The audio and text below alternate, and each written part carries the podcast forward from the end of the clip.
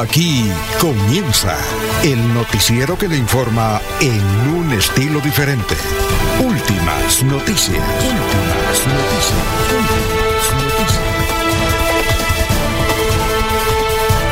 La información analizada por los expertos, sin sesgos, explicada con detalles, sin tanta carreta. Últimas noticias por Radio Melodía, también por Facebook y YouTube Radio Melodía. Director Alfonso Pineda Chaparro.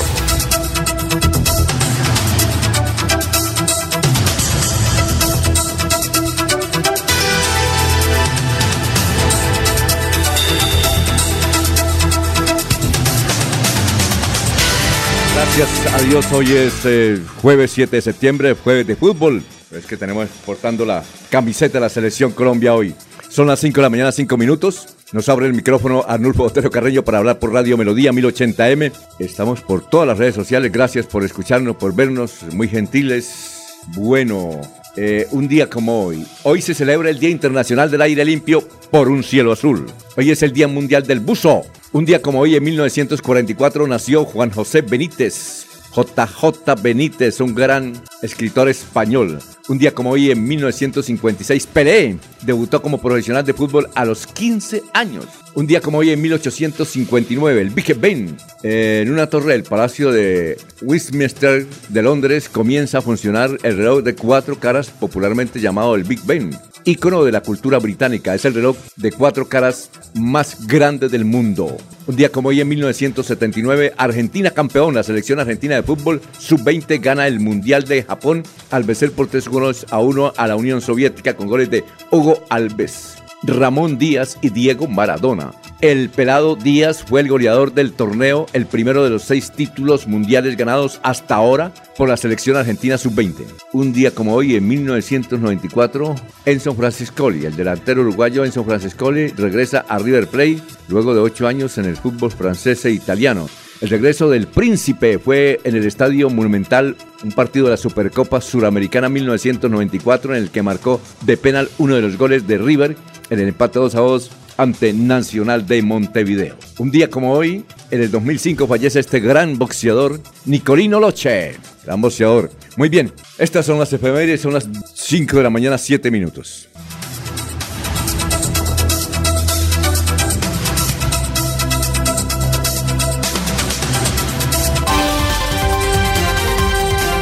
Laurencio Gamba está en Últimas Noticias de Radio Melodía 1080 AM. Muy bien, a ver, eh, don Laurencio, ¿cómo se encuentra hoy, día de fútbol? Alfonso, pues bien. Y el saludo para la señora Sara Parara Gómez, para Arnulfo Otero Carreño y hoy especialmente para Ana Julia Hernández Pico, que está de cumpleaños. ¡Uy! Sí, señor. ¿Se puede almuerzo? Sí, hoy nos toca ponernos el, el delantal. Ah, Y para la señora Carmen Pico, que es la tía de Ana Julia, ¿También? la persona que estuvo muy pendiente ¿También de ella. cumpleaños? En días pasados cumplió, pero ella Ah, bueno. se celebra también el cumpleaños con Ana Julia. Igual que para La doctora Ana Julia, ¿no? Estudiante de Ya Derecho casi. en Uniciencia, sí señor, ahí está Ya todos los días a las 5 está ya mirando los códigos y todo lo que tiene que ver como cualquier estudiante. Y este fin de semana y hoy en contratación hay suspensión del servicio de energía eléctrica por trabajos en la su estación de contratación. Se afectan por lo menos cinco municipios en la parte rural. Y el domingo será en la zona norte de Bucaramanga, donde varios sectores de esta parte de Bucaramanga también serán afectadas como consecuencia de trabajo de la empresa electrificadora de Santander. Y comienza a esta hora un plan especial de seguridad en el área metropolitana y particularmente en Bucaramanga por la Presencia de ganaderos, de expositores turistas que llegan a la feria de Bucaramanga que se extenderá por los próximos 15 días. Y en el comité de seguimiento electoral se presentaron varias inquietudes sobre el proceso electoral que debe concluir el 29 de octubre. Algunas quejas frente a irregularidades eh, en municipios santandereanos. Las autoridades piden tranquilidad y buen comportamiento para esta noche, sea que cualquiera el resultado del partido de fútbol. Y hay preocupación entre los caficultores y los paneleros por el bajo precio del producto. Me refiero que la carga de café ha bajado bastante, igual que la panela en la olla del río Suárez. Pero se incrementa excesivamente la mano de obra. Los trabajadores están cobrando mucho estos días para la recolección del café o para el trabajo en los trapiches varias unidades de candidatos a las alcaldías de Santander se podrían realizar. Uniones de candidatos, eso es lo que está en estos días de moda. Muchos hablan que fulano se va para tal parte que tal. Ah, esperemos que ocurre. Y la feria 73 ganadera en Bucaramanga, precisamente el secretario de Agricultura del departamento, quien está pendiente de la actividad en la región, coordinando con los alcaldes ese desplazamiento, pues tiene la siguiente información. Muchísimas gracias por el espacio. Un saludo muy especial a todos de la Gobernación de Santander y de alguna manera poder conocer eh, cuáles son eh, el avance en cuanto a ciencia y tecnología para el agro dentro de la actividad feria. La Secretaría de Agricultura y la Gobernación, ¿cómo se hace presente con esto en Senfer? Apoya a ese tipo de procesos. Eh, vamos a tener este año con los criadores de la raza bovina criolla santanderiana azochino para generar 100 nuevos ejemplares en el departamento y pues no llegar a extinguir la raza poder preservar esta raza tan importante y preservar la rusticidad. Yo hago parte de ese, de ese gremio que campesino, un campesino orgulloso de este departamento. Entonces, ¿cuál es la invitación por la gobernación de Santander, Secretaría de Agricultura? La invitación es para que todos los habitantes del área metropolitana y todos eh, los habitantes del departamento de Santander vengan, disfruten de la 73 eh, Feria Ganadera de Bucaramanga que va desde el 8 hasta el 17 de septiembre.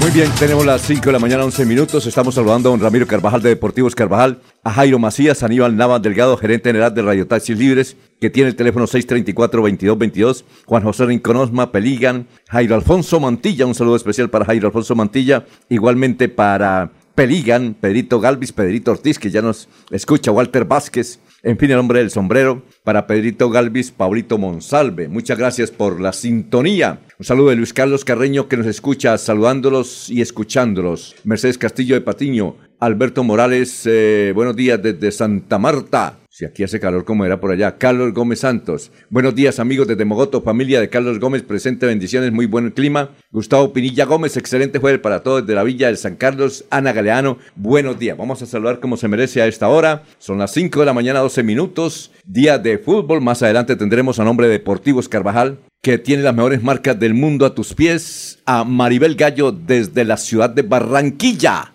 donde aquí tengo un dato que nos envía la Cámara de Comercio de Barranquilla, eh, deja operaciones por 20.700 millones de pesos la actividad de hoy. Está pronosticada para 20.700 millones de pesos. Vamos a saludar como se merece a esta hora del de la mañana a Jorge. Jorge Caicedo está en Últimas Noticias de Radio Melodía 1080 AM. Hola Jorge, ¿cómo está? Muy buenos días. Don Alfonso, muy buenos días. Como siempre, feliz de compartir con ustedes este espacio de últimas noticias y poder llegar a toda la audiencia de Radio Melodía, esa a la que nos acompaña cada mañana a través del 1080 AM en la, en la radio y a través de las plataformas virtuales de melodíaenlínea.com, en Facebook Live y en el YouTube como se lo dijo, hoy es 7 de septiembre, es el ducentésimo quincuagésimo día del año, el número 250, y ya le quedan 115 días a este 2023 para finalizar. Y en cifras que son noticia, don Alfonso, el ranking de los 10 mejores colegios privados en Colombia. Se conoció en la jornada de ayer el ranking Cool Sapiens, eh, que destaca a los mejores colegios eh, privados en el país. El primero de ellos, con una puntuación de AAA 2X, 2 más, está el Colegio New Cambridge de Florida Blanca. Es el único colegio santanderiano dentro de este ranking nacional. Le sigue el Colegio Boston Internacional de Barranquilla, el Liceo Campo David de Bogotá,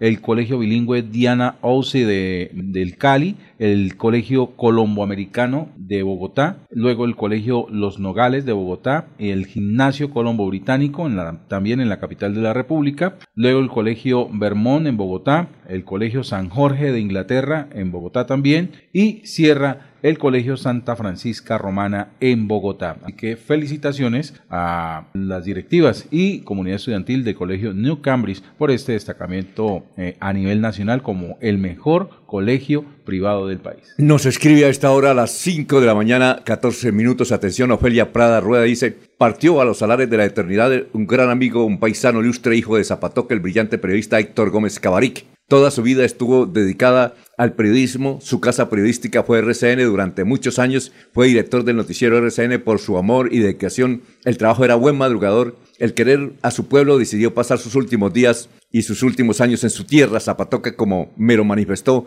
un día. Mis últimos días de mi vida los quiero pasar en Zapatoca para madrugar a la una de la mañana. Eh, para toda su familia, amigos, nuestro cariño sincero, compartiendo este dolor a Héctor, mi eterna gratitud. Cuando lo visitaba en su oficina de RCN, estaba listo a colaborar con Zapatoca. Bueno, te conocían a Héctor Gómez, ¿no? Por supuesto, don Alfonso. Don Laurencio también, ¿no? Sí, señor. Yo llegué en alguna ocasión, no recuerdo si hacer las vacaciones de Bernardo Socha o de Luis Emiro Millán, que en paz descanse también. Y ahí ese día lo conocí, me dijo que hubo príncipe de Cite, que hubo príncipe de Barbosa, bienvenido, pero eso hay que trabajar. Y de una de ese día me orientó lo que tenía que ser el periodismo y su experiencia. Y me dijo, no vaya a cometer errores, sea siempre puntual en las cosas y un buen maestro del periodismo pase en, tu, en su tumba a, Héctor Gómez Cabarit. Bueno, a sus hijos, a sus hijas, a sus hermanos, a Noé, que nos escucha siempre a esta hora, mayor que él, entiendo que mayor que, que Héctor. Nuestros uh, sentimientos de don Héctor. Claro, trabajó mucho tiempo en la radio. Yo lo conocí justamente porque él era director de Noticiero RCN y yo era noticiero de Caracol. Y desde luego competíamos, pero competíamos muy bien, ¿no? Que pasa que también le gustaba el cigarrillo, ¿no? Sí. Eh, pero era un gran periodista. Sin duda, don Alfonso, fuimos testigos de tener la oportunidad de conocer a una de las grandes figuras del periodismo en nuestro departamento. También en el país fue de los primeros corresponsales de televisión eh, que hubo en, Colombia, precisamente cubriendo las noticias del Oriente colombiano a través del noticiero TV Hoy. Y Trabajó pues, en, el, eh, en, el, diario El Espacio. Luego él se retiró y me dejó el puesto a mí. él era complicadito, ¿no? Era un genio. Exigente, exigente. Pero muy complicado. Exigente. Era un, era un, genio para el periodismo. Sí. Le fue muy bien. Eh, trabajó en una gran cadena. Tuvo un gran noticiero. Pero era complicadito. Pero sin duda una gran figura y una persona de amplio conocimiento en ese ejercicio de la información y que pues también deja una huella indeleble en la memoria no solamente de los periodistas de Santander, sino también de, de grandes figuras en el departamento. Muy bien. Últimamente está en Zapatoca, ¿no? Tuve la oportunidad de compartir varios días con él allá hace unos cinco años. Sí. pasé una temporada ahí en Zapatoca y, y, siempre era grato verlo ahí en las tardes en, en el parque principal de este municipio, eh, precisamente al lado de las, las esquinas de los billares. Ahí se le pasaba saludando a sus amigos, disfrutando un cigarrillo y ah, haciendo recordar y de anécdotas y de consejos que viene él tenía Él tenía un periódico que se llamaba Virtual, la página Héctor Gómez, ¿no? Sí, señor. Y ahí daba las conocer las noticias y las denuncias, ¿no? Sí. Escribía muy bien, hablaba muy bien. Era un periodista integral. Bueno, un saludo entonces de condolencia para él y su familia muerto, Héctor Gómez Cabaric. Fue director de Radio Sucesos RCN y de RCN. También trabajó en TVC. Trabajó en Radio Bucaramanga. Sí. Él dice que empezó en Radio Bucaramanga en 1970 y algo. Pero bueno. Y uno lo escuchaba cuando desde Barbosa se escuchaba Radio Sucesos RCN con Héctor Gómez Cabarit. Bucaramanga tiene la noticia, que era algo así era. Sí, se escuchaba ya en el sur del departamento porque se sintonizaban las emisoras de Bogotá o las de aquí Ajá. con Radio Atalaya. Son las 5 de la mañana, 19 minutos. Vamos a, escuchar al doctor Luis José Arevalo, abogado que todos los días nos trae un pensamiento positivo y sobre todo hoy, 7 de septiembre, cuando juega la selección Colombia. Doctor, lo escuchamos. Muy buenos días. Muy buenos días, estimados oyentes y periodistas del noticiero Últimas Noticias de Radio Melodía. Feliz miércoles para todos. Hoy iniciaremos una serie de reflexiones escritas por sabios de todo el mundo. Empezamos. No importa cómo te sientas, levántate, vístete y aparece. Y la segunda, la vida no está atada con un lazo, pero sigue siendo un regalo, porque la vida es hoy, mañana sigue. Alfonso Pineda Chaparro está presentando Últimas Noticias. Resumen de melodía que es transmitido por la cadena internacional de emisoras Visión Celestial Radio. Estos son los recursos que otorga la Administración Nacional a los ocho sistemas de metros que tiene el país. El metro de Medellín le da 167 mil millones. A Metro Cali, al mío, 84 mil millones. A Metro Plus del Valle de la Burrá, Medellín, 33 mil millones. Transmetro Barranquilla, 27 mil millones. Megabús Pereira, es el más pequeño de Colombia, 24 mil millones. Eh, Atlas Caribe de Cartagena, también pequeño, 24 mil millones. Y de último, a Metrolínea Bucaramanga, 20 mil millones. 20 mil 301, un 0880.995. 20 mil millones para Metrolínea Bucaramanga. Bueno, murió la dirigente ambiental que dirigía los programas de defensa del páramo de Santurbán, la líder Mariluz Liscano Durán, oriunda del municipio de, de California, Santander. Martín Otero, joven empresario, asumió la curul en el Consejo de Bucaramanga en reemplazo de Carlos Parra, hoy candidato a la alcaldía de Bucaramanga. Atacaron con un artefacto explosivo una patrulla de policía en Bucaramanga. El hecho se presentó en el barrio La Independencia del Norte cuando los uniformados realizaban labores de registro y control. No hubo heridos de gravedad, según reportaron las autoridades. La primera gran encuesta de CMI empezó por Bucaramanga. Estos son los resultados. Quedaron así si hoy fueran las elecciones. Jaime Andrés Beltrán, 23%, Horacio José Serpa, 16%, Carlos Parra Rojas, 6%, Jaime Calderón Herrera, 4%, Fabiano Viejo, 4%, Consuelo Ordeños, 4%, voto en blanco, 2%, ninguno 3%, no sabe, no responde el 23%. Polémica por millonaria beca cultural a contratista cercano al alcalde Juan Carlos Cárdenas. A pesar de ser contratista del IMU y múltiples críticas de los jurados, uno de los asesores del denominado Kinder del alcalde Cárdenas ganó millonaria beca del Instituto Municipal de Cultura. El gobernador de Santander, Mauricio Aguilar, informó que el vuelo inaugural para el aeropuerto Los Pozos será el viernes 17 de noviembre con la ruta entre Medellín y San Gil. El mandatario departamental agregó que además de la pista, esta terminal cuenta con cubiertas, salas de espera, de abordaje y accesos para que los viajeros tengan una infraestructura adecuada y cómoda para ir y venir a la provincia de Guanentá. Candidato al Consejo de Barranca Bermeja, que apoya a la candidatura a la gobernación de Félix Sierra, quedó con domiciliaria. Lo vinculan a banda dedicada al hurto de ganado. Cinco señalados integrantes de la banda Los Matarifes fueron enviados a la cárcel, otros siete quedaron con medida de aseguramiento domiciliaria y los restantes con medidas no preventivas de la libertad. Esta organización robaba en promedio 60 vaquitas al mes en fincas de varios municipios de Santander. Vamos a, a ver qué dicen nuestros vecinos. Vanguardia Liberal. Muchas baldosas de las aceras de Bucaramanga ya cumplieron su tiempo de vida útil. En las aceras detectamos baldosas partidas, hundidas, levantadas o desajustadas, dice Vanguardia.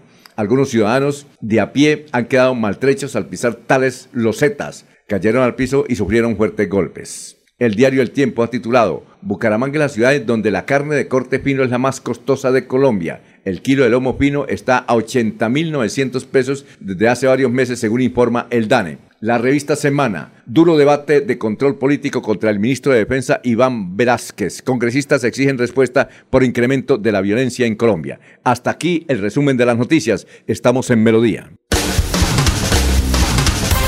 Se va la noche y llega últimas noticias. Todos los días, desde las 5 de la mañana. Empezar el día bien informado y con entusiasmo.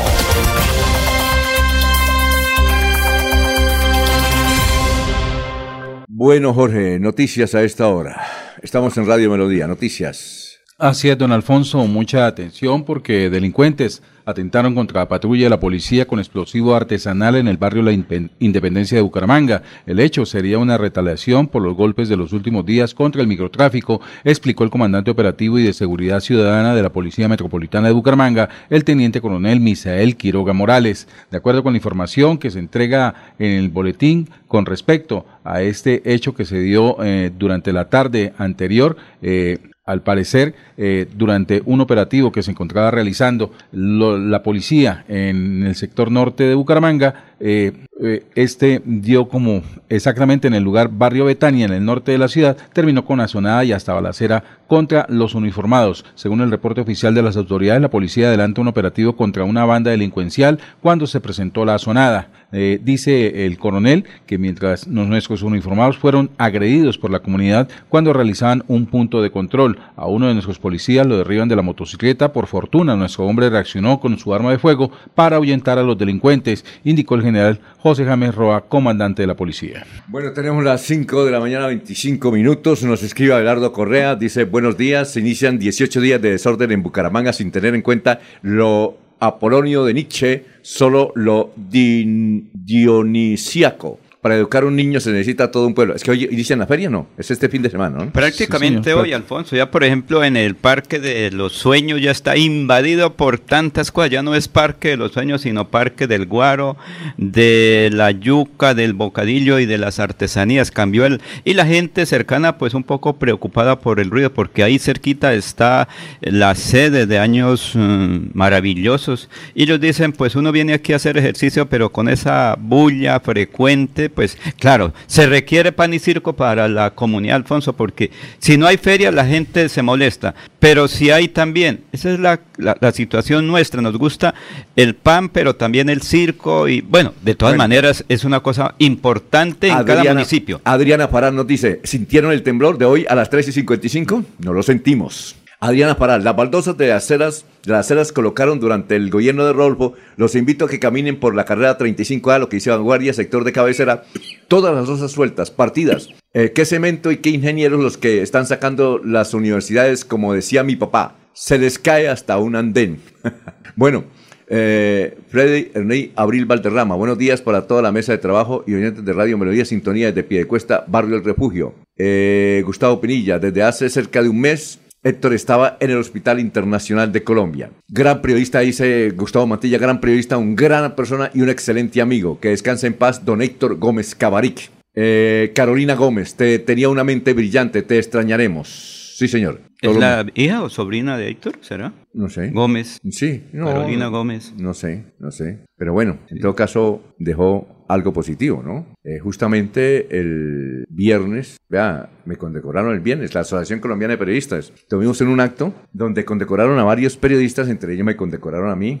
Me dicen que salí bien simpático y dimos las gracias de la Asociación Colombiana de Periodistas, ¿no? Sí, señor. Que Héctor Gómez fue presidente durante muchos años y hablábamos de que él estaba un poquito enfermo, malito, no tanto como para que hubiese muerto, ¿no? No permitía visitas. Eh, en fin. Es que es una decisión ya muy privada y personal. Eh, casi siempre cuando el ciudadano está bastante débil de salud, entonces dice, yo no quiero que la gente venga, yo quiero es tranquilidad, como se dice. Eh, popularmente, déjenme en paz estos últimos días. Entonces, generalmente eh, eso es lo que ocurre. La gente se aísla bastante y solo permite una o dos personas. Bueno. Yo recuerdo que así fue también con Jorge eh, Cortés Torres cuando estuvo enfermo. Era una persona muy eh, habladora, muy amiga, y cuando se enfermó, él dijo, no quiero que nadie me visite, ni siquiera las eh, delegaciones que venían de Barbosa, me refiero a Jorge El hermano de Domingo Cortés Torres. Cortés Torres, bueno, y Héctor Gómez estaba viviendo en una buena posada en, con su esposa, claro, en Zapatoca, ¿sí, Jorge? Sí, señor. Allá estuvo durante, creo, la última década, estuvo en su natural, en su nativa Zapatoca, disfrutando del clima de seda y ahí ya como sus cuarteles de invierno. Cuando se fue a pensionar, yo le dije, bueno, ¿y usted por qué va a pensionar? Dijo, porque me voy para Zapatoca a hacer qué? A hacer nada a descansar. Pero Alfonso, mire, Héctor Gómez era una persona muy dedicada también a su ciudad natal. Si veía algo que no le gustaba, estaba inmediatamente comentando a través de su página, señor alcalde está cometiendo esta Y daba garrote, ¿no? O felicitaba, mire que está la obra daba bien. garrote de lo lindo. Era como una especie de interventor de la vida diaria de Zapatoca, Alfonso. Ajá. Sí, señor. Eso era lo que uno cuando iba a Zapatoca y además un buen anfitrión. Yo recuerdo el último viaje que hice por Zapatoca, él estaba ahí. ¿Qué hubo, príncipe? Me dijo, y siga que se toma un tintico, venga, nos tomamos un tintico. Saludos allá para todos los de la emisora en Radio Melodía. Aquí los escucho con frecuencia cuando me levanto temprano. Eso fue ya hace dos o un año que pasé por Yo Zapato. trabajé con él en el RCN cuando estaba empezando, yo tenía que como 15 años, era presidente del sindicato Sinatra y él me daba consejos. Y a mí me emberracaba que me diera consejos. Yo digo, no, usted me da consejos para minimizarme. Peleamos, ¿no? ¿Cómo cuando pelean uno? Pequeños egos de la época. No, pero yo tenía 14 años. ¿Eh? Siempre Sí, son buenos los antagonistas en la vida, don Alfonso. No, sí, no, pero entonces él me daba consejos. No, pelado, mire, no haga esta joda. No, no, no, no, por ese lado no es. Hermano, no me dé consejos porque usted trate de minimizarme porque soy presidente del sindicato. Me decía, no, esas eran las peleas. Como las mías, sí son así sencillas. Son muy huevonas, ¿no? Pero no le decía, eh, ¿es esto es fraterno, Alfonsito? No, no, no, no, no se decían así, porque a veces uno dice, es No, que es una corrección fraterna, escuche. Ay, pero es que, sí, no, porque es que usted me quiere opacar. Sí, me- yo sí. le decía, me quiere minimizar. Sí. El vicepresidente del sindicato, que era, era ¿quién era? Benjamín Rueda Ortúa, me decía, hermano, lo quiere minimizar, hermano.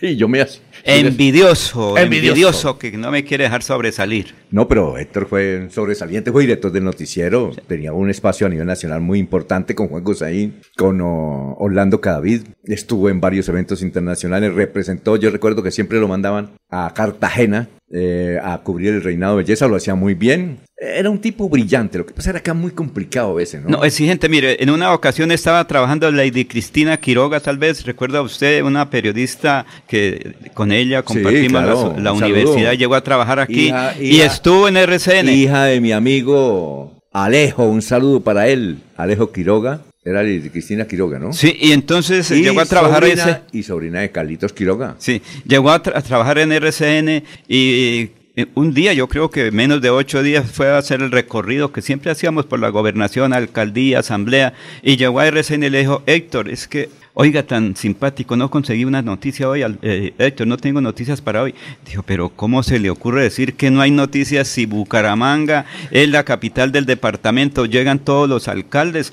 Dijo, no, niña, hay que aprender a hacer la noticia. Mucha noticia está por ahí, cualquier cosa es noticia si usted la orienta bien. Un hecho que como mínimo es noticia, vaya y consiga noticias, porque es que si usted va a ser periodista y no consigue noticias, entonces, ¿qué hizo? Y al otro día nos encontramos y me dijo, oiga, me toca buscar. Le dije, mire, este es alcalde de tal municipio, allá hay tal cosita, este es tal cosa, este es el diputado que tiene. Y eh, entonces, Héctor, sí. Héctor, Héctor hizo de periodista una que trabaja en CMI, que habla, ¿cómo es que se llama la niña? Luisa Fernanda Tobo, eso era mi siguiente comentario, en Alfonso, descubridor de varias figuras de Él- los medios de comunicación. Él dio la oportunidad a muchas de ellas, siempre mujeres, ¿no? Siempre Sí, no, él- tuvo talento para ver buenos No, eh, yo le tomaba el pelo, yo le decía a Héctor, ¿y qué? Mío, ¿cómo la ve? Le dije, físicamente, muy bien. Dios, no, no, no. Sí, pero Era- sin- era- pero formada, duda- formada por don Héctor Gómez. ¿Cómo se llama la niña? Luisa Fernanda Tobo, Que es la presen- que- presentadora en CMI, es uno precisamente de los talentos en que descubrió. Y recuerde también Marta Moreno, Marta González, que está en España. Recuerde que ella estuvo haciendo, trabajó muchos años ahí. claro. Eh, esta Pinzón, que está en Estados Unidos, ¿se acuerda?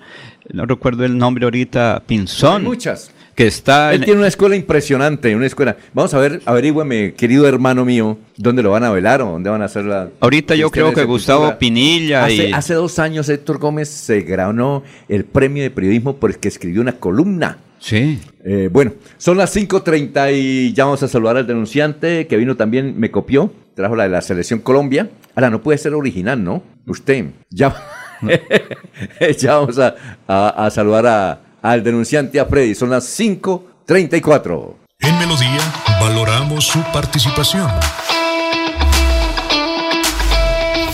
316-550-5022 es el WhatsApp de Melodía para que entremos en contacto.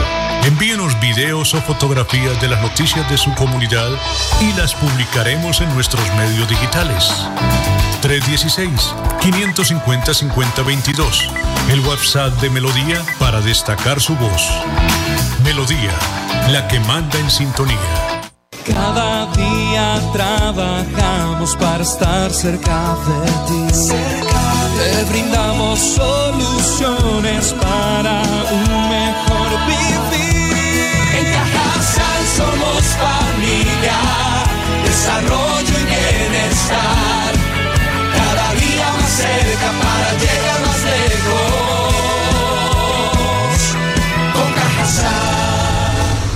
Vigilado Supersubsidio. Como Ultrasan En Comultrasan Deportes da el primer paso para transformar tus sueños y metas en grandes logros. Te ofrecemos crédito de libre inversión desde 500 mil pesos con plazos hasta de 60 meses. Te esperamos en Comultrasan de la carrera 26, número 4311, Glorieta Poblado en Girón. Vigilado Super Solidaria. Se va acercando la fecha. Ven con tu familia y vive la experiencia del campo en Bucaramanga. Llega a La feria ganadera, del 8 al 17 de septiembre. Llega la más bacana con Pananca Viajero, Tour de Corrales, artesanías, conciertos y mucho más. Somos la Feria Segura. Patrocina y Pinto. El día comienza con melodía. Últimas noticias, 1080 AM.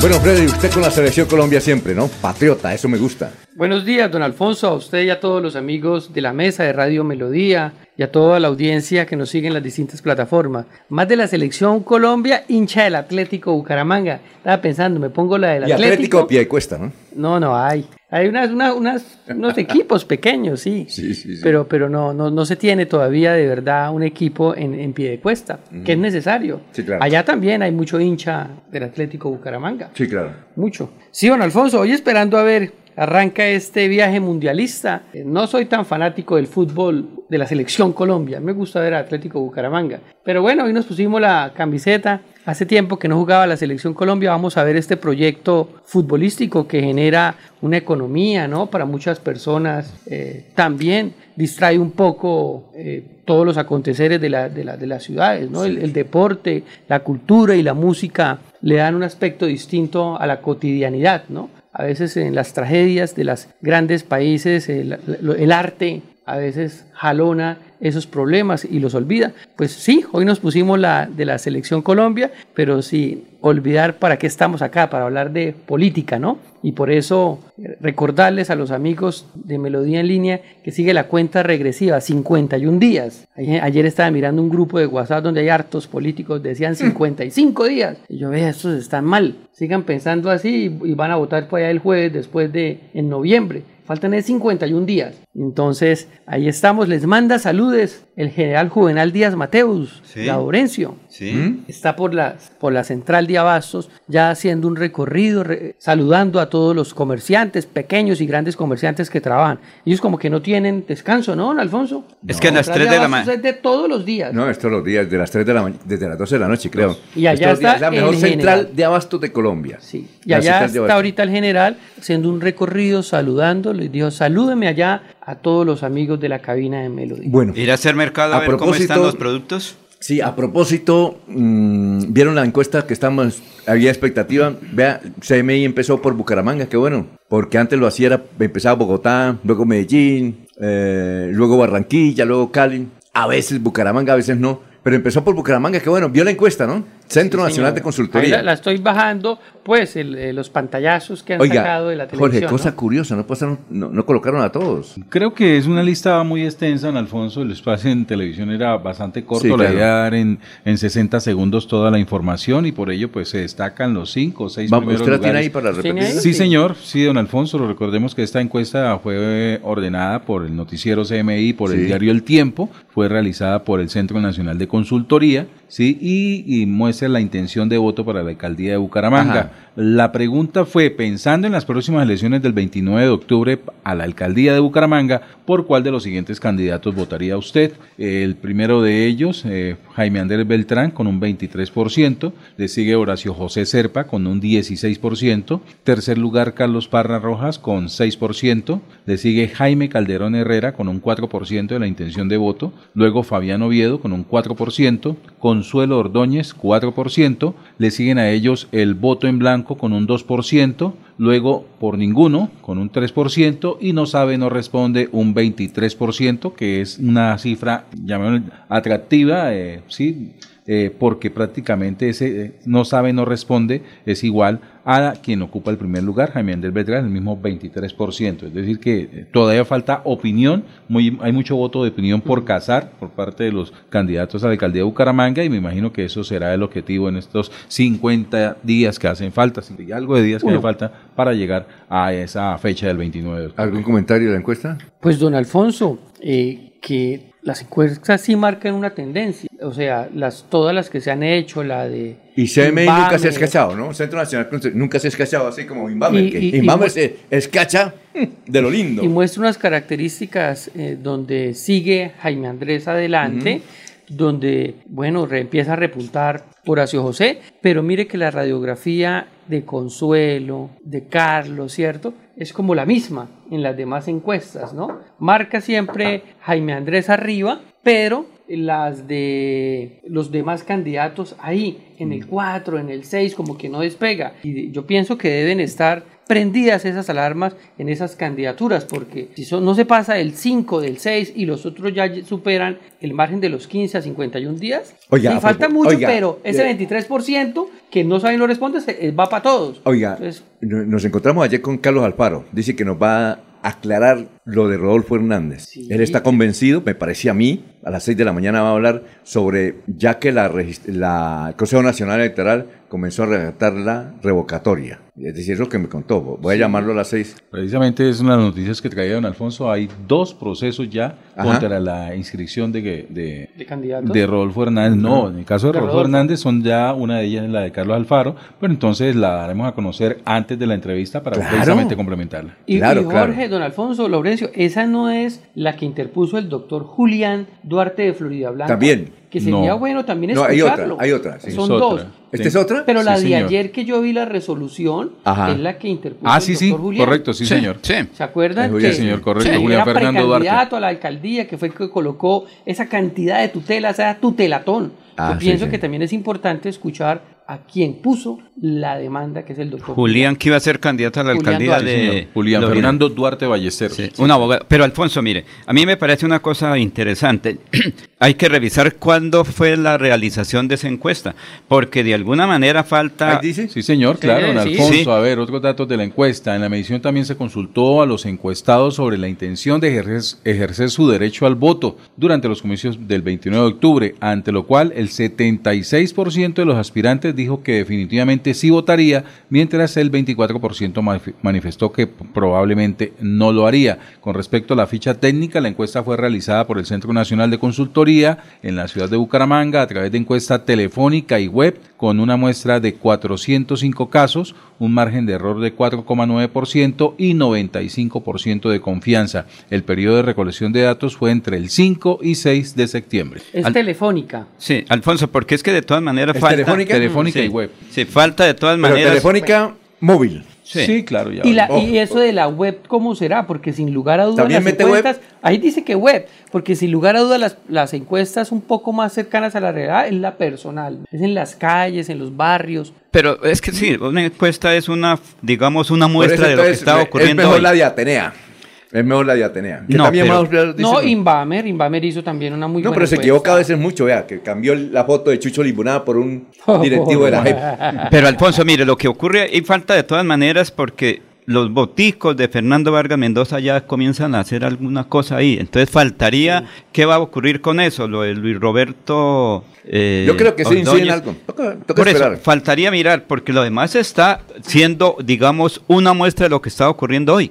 Va- ¿sí? Vamos con el historiador que ya está ahí, Jorge. Jorge, con la digo, pe- perdón, Carlos Augusto González, que está ahí con la información de hace 25 y hace 50 años en la historia de la noticia en esta región. Buen día a los oyentes. Esta fue la noticia más relevante de nuestro departamento de 50 años. Con el objeto de practicar una visita a los puestos ubicados en la región del Magdalena Medio, conocer sus problemas y buscarles pronta solución, arribó en el día de ayer a esta ciudad el subcomandante general de la Policía Nacional, Brigadier General Manuel José López Gómez. Los estudios que buscan la realización de las obras que asegurarán el abasto de agua potable hasta el año 2000 al millón de habitantes que tendrá Bucaramanga para esa época fueron entregados ayer por la firma OTAC a las autoridades municipales y a los directivos de Acuasur. Al acto concurrieron, entre otros, el alcalde Rafael Rueda Prada el gerente de dicha entidad, Rudecindo Gómez Otero. El costo asciende a 215 millones de pesos. Y hace 25 años fue noticia lo siguiente. Los gobiernos de Colombia y Argentina adelantan investigaciones conjuntas para determinar si uno de los 15 guerrilleros del ELN muertos en un combate con el ejército en el corregimiento de Berlín perteneciente a Tona es un policía federal de Argentina. Entre los documentos que se hallaron en los cadáveres de los guerrilleros hay una cédula argentina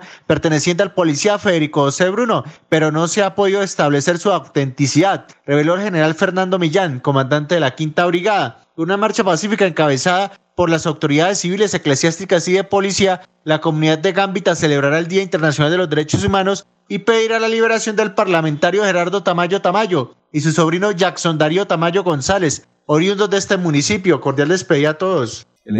¿Algo para destacar, don Laurencio? Sí, Alfonso, que hace 50 años el director de la policía venía a Bucaramanga, pues recuerde que siempre Bucaramanga ha sido en seguridad muy observada desde Bogotá y como ahora se dicen anuncios que requiere más personal uniformado. Y también de la firma conocida, OTAP, para la época Guasur, que entregaban unos recursos, unas proyecciones para agua hasta el año 2000. Y el ingeniero Gómez Otero, ¿sí? O, Rodecindo. Sí, que él era el gerente de esa importante empresa. Hace 25 años. El, el padre de Laura Cristina Gómez. Ah, sí, señor. Ya hace 25 años que una operación cuando los miembros de la subversión LN eh, venían o iban, no se supo al fin cómo era la cuestión y fueron, eh, digamos, eh, atacados o como se quiera definir por parte de la fuerza pública y allí varias personas murieron. Se decía que ahí venía un argentino, pues no se sabe si era de verdad argentino o era documentos para que esa persona que los tenía fuera argentina, porque recuerda que cuando eso se hablaba mucho de la subversión en Argentina y Gerardo Tamayo Tamayo hace 25 años era, estaba secuestrado y sus amigos desde Gambita una marcha grande por solicitar la liberación, que lo entregaran. Hoy su hijo pues está haciendo actividad importante en Bucaramanga. Bueno, son las 5.48. No queremos venderte nada, solo queremos darte 20 segundos para que puedas dar gracias por cada experiencia de amor que te ha llevado a donde estás hoy. Recuerda que el tiempo que compartimos es valioso y el amor es eterno. Por eso en Los Olivos hacemos un homenaje al amor. Los Olivos, un homenaje al amor. Apague el bombillo. Cierra la llave. Y no olvides, reduce, recicla y reutiliza. ¿Todos? Todos. Todos. Todos. Todos debemos participar de acciones que promuevan la conservación y sostenibilidad de los recursos naturales. CAS Santander. Soluciones inspiradas, derivadas y basadas en la naturaleza. Consuelo, consuelo, consuelo, consuelo, consuelo, consuelo, consuelo, consuelo, consuelo, consuelo, consuelo, consuelo, consuelo, solo éxitos. Consuelo, consuelo, consuelo, consuelo, consuelo, consuelo, consuelo, consuelo, consuelo, consuelo, solo éxitos. Esa es la mujer que necesitamos de alcaldesa en Bucaramanga. Publicidad política pagada.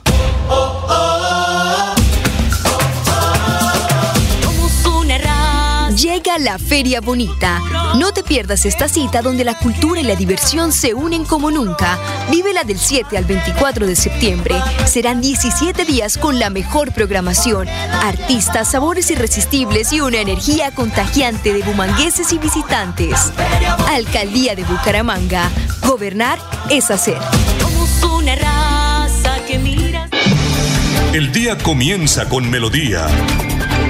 Últimas noticias, 1080 AM.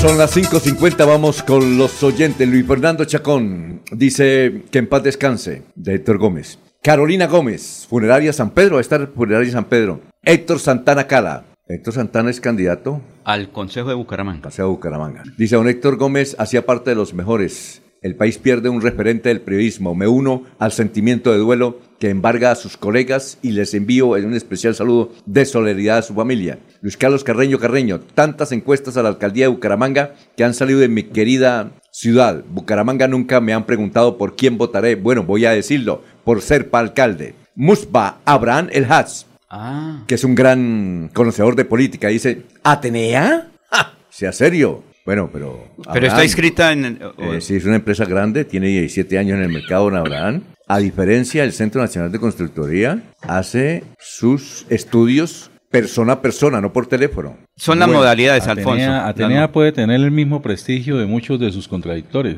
¿De quién? No, pues quienes critican a Atenea debe ser porque tienen el mismo prestigio. Bueno, Germán Luna, Laguna Flores, saludos a mi amigo Queiseo, ¿lo conoce a Germán? Sí, señor, compañero de estudio. Germán Laguna Flores. Ah, bien. Experto en refrigeración. Bueno, ¿De eh, Puerto Wilches? Sí, Puerto señor, pero residente acá en la capital. René Alexander para Castellano, buenos días. Últimas noticias. Gustavo Andrés Guido Barrera, buenos días a la mesa de trabajo. Últimas noticias. Bueno, noticias políticas. Oiga, ustedes vieron ayer, yo, yo nunca había visto eso en televisión. En el Canal 1, porque usted sabe que mientras yo tengo ahí ropita y mientras aplancho, entonces yo miro el televisor. Sí, sí, sí. Eh, están haciendo un programa que se llama Lo sé todo. Ah, sí. Y entonces... Programa de farándula de- del eso- Canal eso- 1. Eso también yo al final lo vi. Cuente la historia. Yo no, tengo no, no, opinión. no, no, no, porque es que eh, le dice el presentador el gordito a la presentadora, A la compañera. a la compañera le dice, oiga, a ver, miremos esto que se están besando.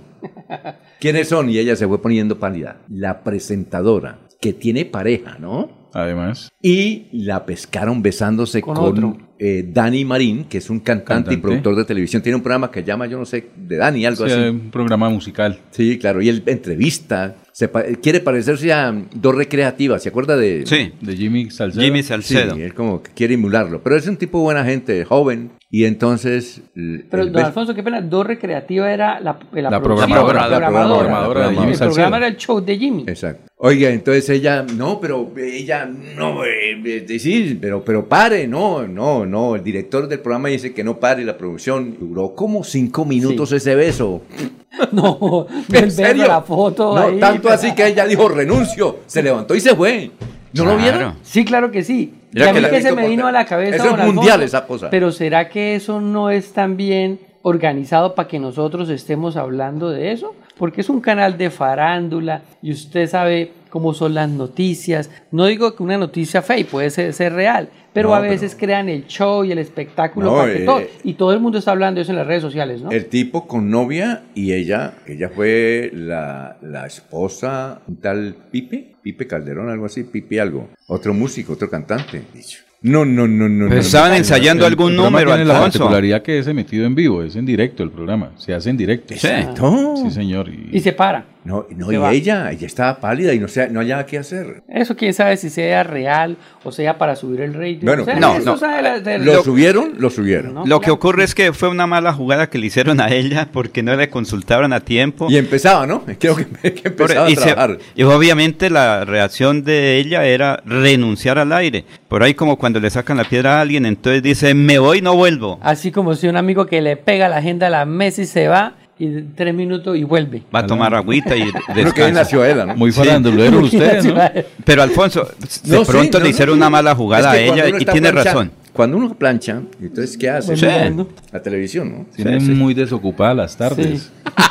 Tiene No, mucha ropa por Canalea, canalea, canalea. Entonces revisa Canal 1, RCN, Bueno. Caracol, los internacionales, va a Estados Unidos, pero hace todo el recorrido, Alfonso. Muy normal. bien, perfecto. Eh, vamos con noticias políticas, don Jorge. Eh, Digo, don Jorge no, don, eh, Don Freddy. denunciante. Don, ¿Qué Al- don Alfonso, ¿ustedes recuerdan que ayer hubo eh, la adhesión de Diego Jaimes, que era Sí, claro. candidato a la alcaldía de Florida Blanca por el partido ASI, quien eh, adhirió a la campaña de José Fernando Con todo el equipo, ¿no? Con todo así, con toda la lista, ¿no? Toda la lista, claro, todo el equipo, e hicieron un encuentro muy particular, con tarima, con sonido, en vivo, y música, y luces, cámara y acción. En el patio del picoteo. Sí, Sí. que es muy, un, un lugar Parqueadero. emblemático allá en Florida Blanca. Pero también los medios de comunicación registraron una nota diciendo que en el mismo encuentro repartieron boletas y entregaron una serie de premios y se volvió como una noticia ahí en varias emisoras y en varias redes sociales, como diciendo que ese encuentro lo llevaron eh, a través de, de esa entrega de premios. Pues no fue así, porque quien se paró en la tarima y estaba animando es un reconocido eh, presentador Que se llama Sergio Dueñez. Él es más reconocido como Yello. Y él ayer en sus redes sociales, sobre todo en Instagram, que tiene muchísimos seguidores, decía que él en la presentación de ese evento, que fue el presentador oficial, que él siempre acostumbra en todos los eventos a regalar boletas para conciertos, a dar premios pero que el evento no se había invitado a través de la entrega de premios y boletas, que él lo hace de forma particular, que él los compra, que mucha gente en Florida Blanca, en el área Olímpica, metropolitana, ¿no? ¿En Olímpica? no sé si traje, pero creo Trabajó en Olímpica. Entonces, él siempre decía en sus redes sociales que el evento no, no era cierto, que, que lo que estaban diciendo algunos artistas, compañeros de él, medios, no era cierto. Que él utiliza esas estrategias a veces en los eventos, que él cuando va en la calle le pregunta, oiga, Yeyo, Yeyito, regáleme boletas para entrar al concierto, y él las regala, él las compra de él o, la- o se las obsequian y él las regala. Y Yello fue Pero que en la presentación, él lo que hizo fue regalar las boletas que él acostumbra siempre a entregar en todos sus eventos. Sí, y Yello fue candidato hace cuatro años. Al Consejo de Florida Blanca, don Alfonso. A- Aquí hay que hacer de pronto un, un- un comentario necesario y es de las campañas. Hombre, tengan mucho cuidado Sí. con la perso- a las personas a quienes le encargan actividades de, ese, de esa responsabilidad dentro de las campañas. Mire como un, un evento que estaba llamado a convertirse y de alguna manera lo fue, un hecho político en Florida Blanca, ¿sí? Terminó la, robándose la atención. Casi que opacado, ¿no? La, exacto, la mala mm, acción de alguien que no tiene ni idea dónde estaba parado. ¿sí? Lo que decíamos hace poco, cuando se hacen cosas buenas, hay que hacerlas de manera que no parezca que son malas. Sale un, un- un- un animador de tarima a decir, vamos a rifar un aguinaldo de 50 mil, vamos a rifar boletas en un acto de, de político, pues obviamente es que se- lo primero que se percibe dibuja. es que es... Él lo hizo con buena intención, Por pero- eso, Ah, pero, no, Alfonso, pero la gente- pero la gente no- Pero mire que usted dice... Puede ser con buena intención, pero un tipo que fue aspirante al Consejo de Florida Blanca, si no tiene la mínima idea de dónde ubicarse para hacer ciertas cosas, hombre, no lo haga. Ese mismo Sergio Dueñas no era el que tuvo por ahí una situación con, con la falsificación de un título profesional. No sé. Ay. Algo, una columna de Oscar Yair Hernández Sí. denunciaba. Y creo que. Ah, no sé, no sé. Alfonso, entonces, lo mire, que ocurre hombre, es que sí, no era el lugar la adecuado. política, no le hagan daño. Sí. no era el lugar adecuado para hacer la rifa. Él puede regalar y ahí sí como dijo alguien, con el dinero él lo puede hacer lo que quiera, pero no era el lugar adecuado, porque es que cualquier eventualidad, cualquier hecho, cualquier cosa que se diga, se le metes a la campaña. Y si él iba a entregar, hágalo después Oiga, en otro sitio. No, porque es que será un acto político. Queremos entrevistar a Sergio, a Sergio Flechas. Flechas. Lo he invitado. Yo también. Y también quiero entrevistar a Carlos Sotomonte, lo hemos invitado. Alguien me dijo, no, lo que pasa es que ya le dan duro. Le dije, ¿en qué sentido? Toca preguntarle. ¿En qué sentido a- le dan duro? Yo, yo, yo es duro. ¿Será que es, pide- pregunta- es preguntarle lo que la gente dice, ¿no? ¿O será que toca mandar el cuestionario previo? No, no, no, no, no creo, no, no, no Ah, creo. Pero pa- sí. para pero- que se preparen, No, no, Alfonso, pero para sí que se que- no, preparen, pero porque sí es que a veces dicen, por favor, Laurencio, ¿será que me no, envía el cuestionario de las preguntas? Así que, así, eh, es decir, nosotros queremos es que aquí, sin pelea, a mí sí me dan una respuesta. No, es que yo, yo la acepto, listo. Yo con Carlos Sotomonte me hablo, yo el espacio de opinión que yo tengo en redes sociales es la denuncia política, Mm. yo la hago y, y Carlos Sotomonte la entiende, que día nos lo encontramos en el Hotel Bucarica y hablamos ahí un rato, hablamos ahí con personas muy cercanas a él, eh, Peralta, que está muy presente, estuvo muy presente en la campaña de Juan Carlos Cárdenas Sí, sí. y sigue eh, ayudando a él. Tocará entonces, si no acudir directamente a Carlos Sotomontes, acudir directamente a Andrés Peralta, acudir directamente al diputado René Garzón, el Ah, cual también en el, Hágame el favor en y me el- ayudan en a- el foro, en el conversatorio, Y a Sergio Carlos Flechas. Sotomonte habló muy Y bien. traer- de- Voy a ir en la mañana, no, esa- hoy voy a ir a Florida Blanca. Vaya, y, y dígale a Sergio que, que venga. Mire, Pues que yo le dije un día. te- o- otro que tenía miedo era el hermano de. Y venido, mire, dijo, no, yo me sentí muy bien. No, pues, y- y ahora está hablando, me dice, ¿quiere ir otra vez?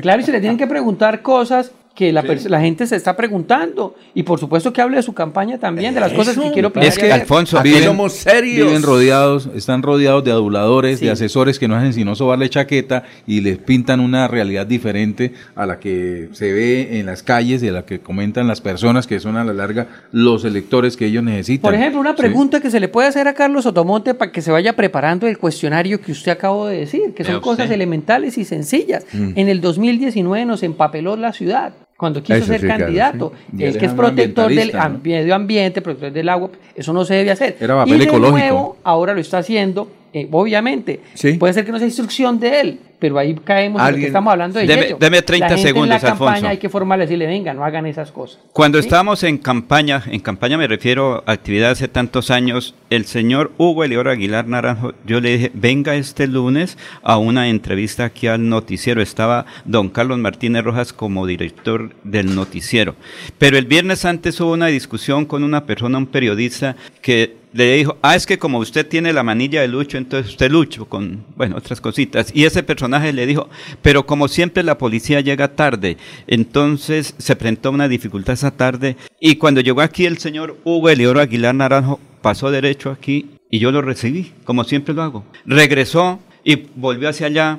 Cuando me dijo, ¿es con usted Laurencio la entrevista? Le dije, sí señor, siga por favor, eh, coronel. Dijo, ¿es con ustedes? Le dije, sí señor. Dijo, es que aquí en la agenda dice una entrevista seis y media de la mañana. Le dije, siga. Mire, él es don Carlos Martínez Rojas. Y él venía prevenido a todo ese día. Cuando don Carlos le hicimos la entrevista, al final terminamos a las siete y media, no, recuerdo el horario, cuando me dijo al aire, dijo, Laurencio, señor Martínez, muchísimas gracias. Yo pensé que usted me iban a atacar y me iban a dar, como se dice, palo, pero muy amables porque ustedes me permitieron decir por qué quiero ser gobernador de Santander y gracias. Y se llevó un concepto diferente porque, claro, los asesores de él en ese momento dijo, tenga cuidado que le van a dar palo.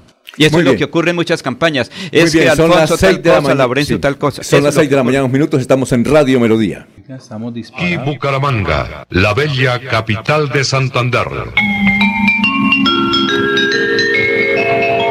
Transmite Radio Melodía, Estación Colombiana, HJMH. 1080 kilociclos, 10.000 vatios de potencia en antena, para todo el oriente colombiano. Cadena Melodía, la radio líder de Colombia. Los invitamos a sintonizar el programa Curación Natural del médico especializado en medicina alternativa y complementaria, doctor Ricardo González Parra, de lunes a sábado a las 7 y 30 de la mañana, con la orientación profesional para todo tipo de enfermedades, tratamientos con medicamentos biológicos naturales, sin químicos. Llame y agende su cita médica sin costo al 313-392-2623. 313-392-2623. Se va acercando la fecha. Ven con tu familia y vive la experiencia del campo en Bucaramanga. Llega a Senfer, la feria ganadera, del 8 al 17 de septiembre. Llega la más bacana con Pananca Viajero, Tour de Corrales, artesanías, conciertos y mucho más. Somos la Feria Segura. Patrocina y Pinto. En Comultrasan Crediaporte da el primer paso para transformar tus sueños y metas en grandes logros. Te ofrecemos crédito de libre inversión desde 500 mil pesos con plazos hasta de 60 meses. Te esperamos en Comultrasan de la carrera 35A, número 4857, cabecera Bucaramanga. Vigilado Super Solidaria.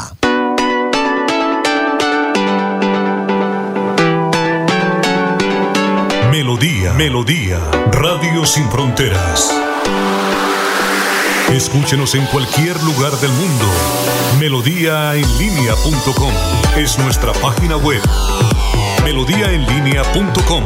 Señal para todo el mundo. Señal para todo el mundo. Radio sin límites. Radio sin fronteras. Radio Melodía, la que manda en sintonía. El día comienza con melodía. Últimas noticias, 1080 AM.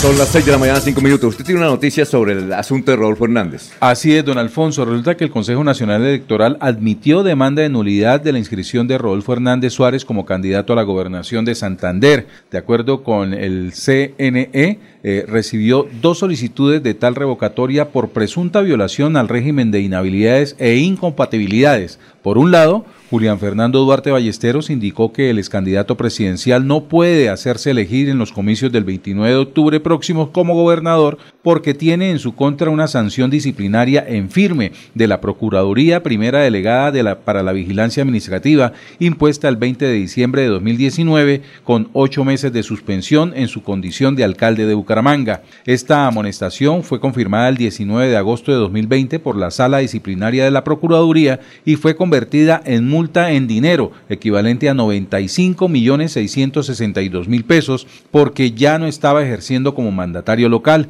mediante resolución 7836 del Ministerio Público el 25 de septiembre de 2020. La sanción pecuniaria no la ha cancelado aún. El 10 de agosto pasado, el abogado Carlos Alfaro Fonseca también solicitó al Consejo Nacional Electoral la revocatoria de la inscripción de Rodolfo Hernández por estar inmerso en causales objetivas de inhabilidad o incompatibilidad cuando en su ejercicio como senador de la eh, de, como senador de la República. Es lo que dice básicamente ese comunicado, un extenso publicado, comunicado publicado por el portal Ecolecua. Bueno, y doctor Carlos Alfaro, ¿y lo suyo cuál es? Y tenga usted muy buenos días. ¿Cómo? Y para tu amable audiencia, a ver, el doctor Rodolfo Hernández Suárez se posesiona como senador de la República en representación del Estatuto de Oposición, ¿correcto? En el mes de, julio. Y el 4 de agosto le sale la resolución de reconocimiento de personalidad jurídica de su partido o movimiento político Liga Anticorrupción. El artículo 170 179 de nuestra Carta Política dice que una persona no puede ser senador y ostentar cargo público o privado. Y en esa resolución, en el artículo segundo, se dice que se designa como presidente y representante legal el doctor Rodolfo Hernández Suárez. Luego, ahí habría una, una inhabilidad sobreviniente. La otra, resulta que el artículo, artículo del código del, del, de la 1437 es muy claro al afirmar que aquella persona que, se le, que no podrá recibir recursos para el financiamiento de su campaña cuando se le haya dictado en la fiscalía o radicado el escrito de acusación. Él se posesionó, hizo la campaña, perdón, y manifestó ante el Consejo Nacional Electoral que los recursos de su campaña provenían de un alto porcentaje de, sus, recursos propios. Luego ahí también estaría, estaría inhabilitado. Otra inhabilidad. Resulta que un senador como él no puede tramitar ante las entidades oficiales trámite alguno y él tramitó ante el Consejo Nacional Electoral para que le pagaran los, la reposición de voto de las dos credenciales que consiguió como representante a la Cámara. Igualmente emitió un acto administrativo mediante el cual destituyó al doctor Oscar Yair Hernández y nombró como veedor del partido al doctor Jorge Figueroa Clausen. Entonces estas son cuatro causales por las cuales considero que procede la pérdida de investidura. Ahora, de acuerdo a la ley 1881 del 2018, el término para interponer la acción de pérdida de investidura son cinco años. E igualmente aclara esa norma, esa citada ley, que ésta se podrá interponer aún así la persona deje de, ejercer el cargo o, prestar los servicios o fungir como senador de la República. Alfonso. Oiga, doctor Carlos, ¿y quién hace cumplir eso? Porque entiendo que el doctor Rodolfo Hernández a recuperar y, y reinicia la campaña para la gobernación de Santander. ¿Quién es que dice, oye, pare el asunto? El Consejo Nacional Electoral, esto no es una demanda, no es una demanda, sino una solicitud de revocación que unieron la que puso el suscrito y la que puso el, el doctor Julián. ¿Y qué, Julián y, qué, ¿Y qué tiempo tiene? ¿Cuál es el tiempo legal para decidir? Bueno, ya se corrieron término por tres días a la fiscalía para que adjunte el escrito de acusación a pesar de que yo lo entregué. Igualmente, los, las, las sanciones disciplinarias que interpuso el doctor Julián. En ese orden de día dan tres días y el límite o el tope o el límite para tomar esta decisión es el próximo viernes. Es decir, pasado mañana. Mañana, no. Pasado mañana. No, no, mañana. Mañana viernes. Mañana, sí, mañana. ¿Sí? ¿A qué horas? ¿Para qué? Por, pues lo que pasa es lo siguiente, que el, que el Consejo Nacional Electoral no tiene la capacidad ni, ni la ni todo el, el, el, personal suficiente o funcionario público para atender tantas solicitudes. Yo cada cuatro años voy a votar y sin embargo muchas de estas solicitudes no las resuelven, pero yo aspiramos a que esta la resuelva. Estamos esperando porque habían, habían me, me, había manifestado inicialmente el magistrado que la, estas audiencias iban a ser presenciales, pero tengo entendido que están acomodando ahí un sistema para que sean virtuales. ¿Por qué, Alfonso? La problemática aquí es que él no aparezca, si proceden estas solicitudes de revocatoria de inscripción, no aparezca en el, en el tarjetón de las elecciones del próximo 29 de octubre y no confundir al elector. Es decir, estamos pendientes entonces mañana para, para ver si el Consejo Nacional toma esa solicitud de ustedes, ¿verdad? Exacto, esos son los términos, pero te repito, muchas veces estas solicitudes quedan engavetadas y no toman la decisión. Además, la competencia del Consejo Nacional Electoral, Electoral va hasta las elecciones. Una vez pasen las mismas, entra eh, co- com- como competente el- la jurisdicción contenciosa administrativa. A ver, eh, Freddy.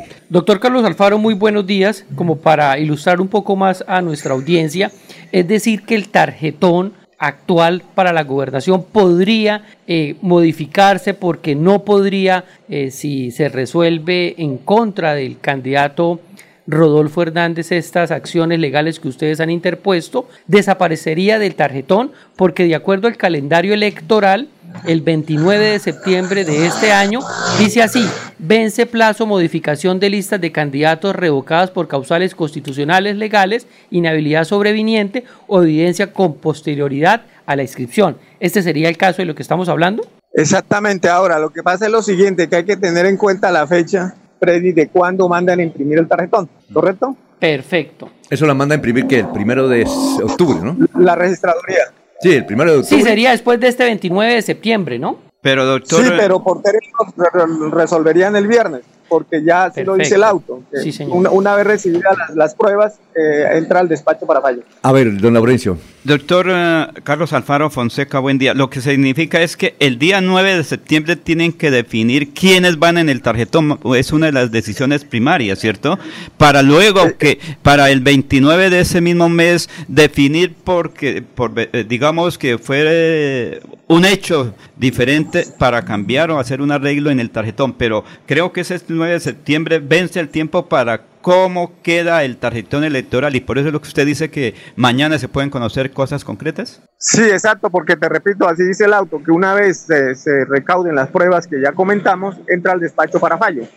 Y llamé ayer al Consejo Nacional Electoral y me dijeron que estuviera pendiente a ver si la, la, audiencia iba a ser virtual o presencial. Ahora, no me canso de repetir, son demasiadas las solicitudes y a veces postergan eso. Aquí la clave es que tienen que tomar la decisión antes de, un día antes de mandar a imprimir el, el tarjetón, repito, porque si procede esta solicitud de revocatoria de inscripción, no debe aparecer este candidato que se le revoca la inscripción. Con los, Jorge. buen- con los buenos días para el jurisconsulto Álvaro.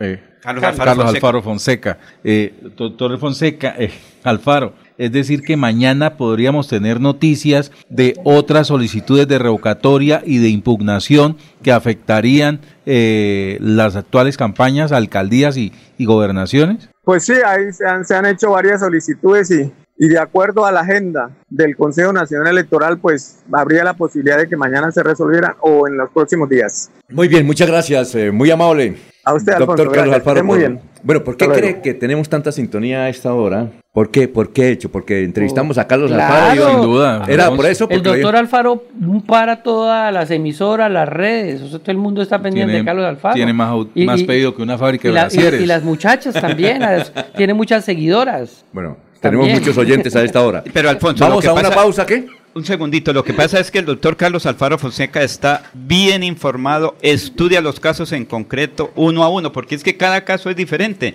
Y Carlos Alfaro Fonseca está mirando la norma, la- eh, las eh, reformas al día. Por eso es la, eh, la importancia de Carlos Alfaro Vamos Fonseca con los como abogado. oyentes. Ramón Ortiz, buenos días. Esto puede pasar con la demanda del doctor Jorge Navas de Piedecuesta. ¿Les qué pasó? Freddy, la demanda, ¿no?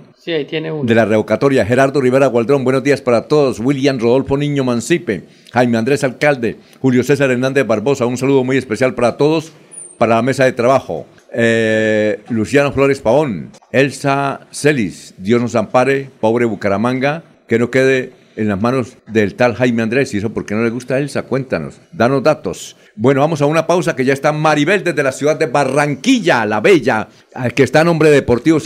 Son las 6 y 16. Cada instante de la vida lo podemos disfrutar si lo mejor del amor siempre está ahí. Así que aprovecha y abraza a tus hijos. Conversa con los abuelos. Juega con tu mascota. Disfruta un café con los amigos. Da gracias por cada momento, porque cada uno de ellos será más vida para ti. Los Olivos, un homenaje al amor. Apague el bombillo. Cierra la llave. Y no olvides, reduce, recicla y reutiliza. ¿Todos? Todos. Todos. Todos Todos debemos participar de acciones que promuevan la conservación y sostenibilidad de los recursos naturales. CAS Santander. Soluciones inspiradas, derivadas y basadas en la naturaleza. Ole, mano, ¿nos pegamos la rodadita en bici hasta Morro? No, mi perro, pero esa carretera está toda llena de huecos. Hace como 30 años que está vuelta nada. ¿Cómo se le ocurre? ¿Hace cuánto no pasa por allá? La alcaldía la arregló desde el Parque del Agua hasta el antiguo Corcovado. Vamos para que vea. Oiga, esto quedó excelente. Así aguantan venir todos los días. Obvio, ahora sí no tiene excusas. Definitivamente, cuando se invierten bien los impuestos, se nota. Alcaldía de Bucaramanga. Gobernar es hacer. Están escuchando Últimas Noticias por Radio Melodía, la que manda en sintonía.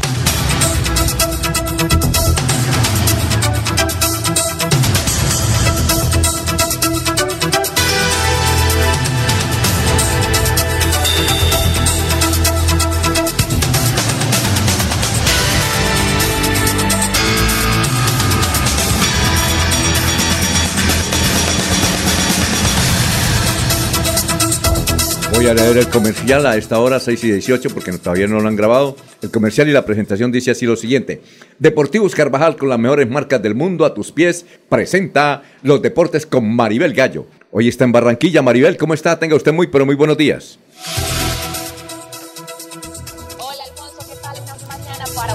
Una feliz mañana para los compañeros y por supuesto también una feliz mañana para toda la audiencia de Radio Melodía. Quisiera saber si me están recepcionando bien Muy en bien. estos momentos. Muy bien y se está viendo como siempre. Muy bien. Ah, bueno, me alegra mucho. Entonces, de verdad, muy contenta, muy feliz de poder saludarles en esta oportunidad desde Barranquilla, teniendo presente, por supuesto, que hoy juega la Selección Colombia. Los veo a ustedes hoy con la camiseta puesta, Alfonso con la camiseta puesta, Freddy con la camiseta puesta. Bueno, eso está muy bien porque inicia el camino a las, elim- eh, las eliminatorias del camino al Mundial que se estará disputando en México, Estados Unidos y Canadá en el 2026 para el combinado tricolor con el objetivo claro de conseguir esa clasificación en unas eliminatorias que tienen un tinte especial y es que habrán seis clasificados, uno que irá a repechaje, es decir, solamente serán tres selecciones las que no irían al Mundial, por lo que tendría Colombia una posibilidad bastante grande de conseguir esa clasificación. Desde Barranquilla les saludo más exactamente hacia el norte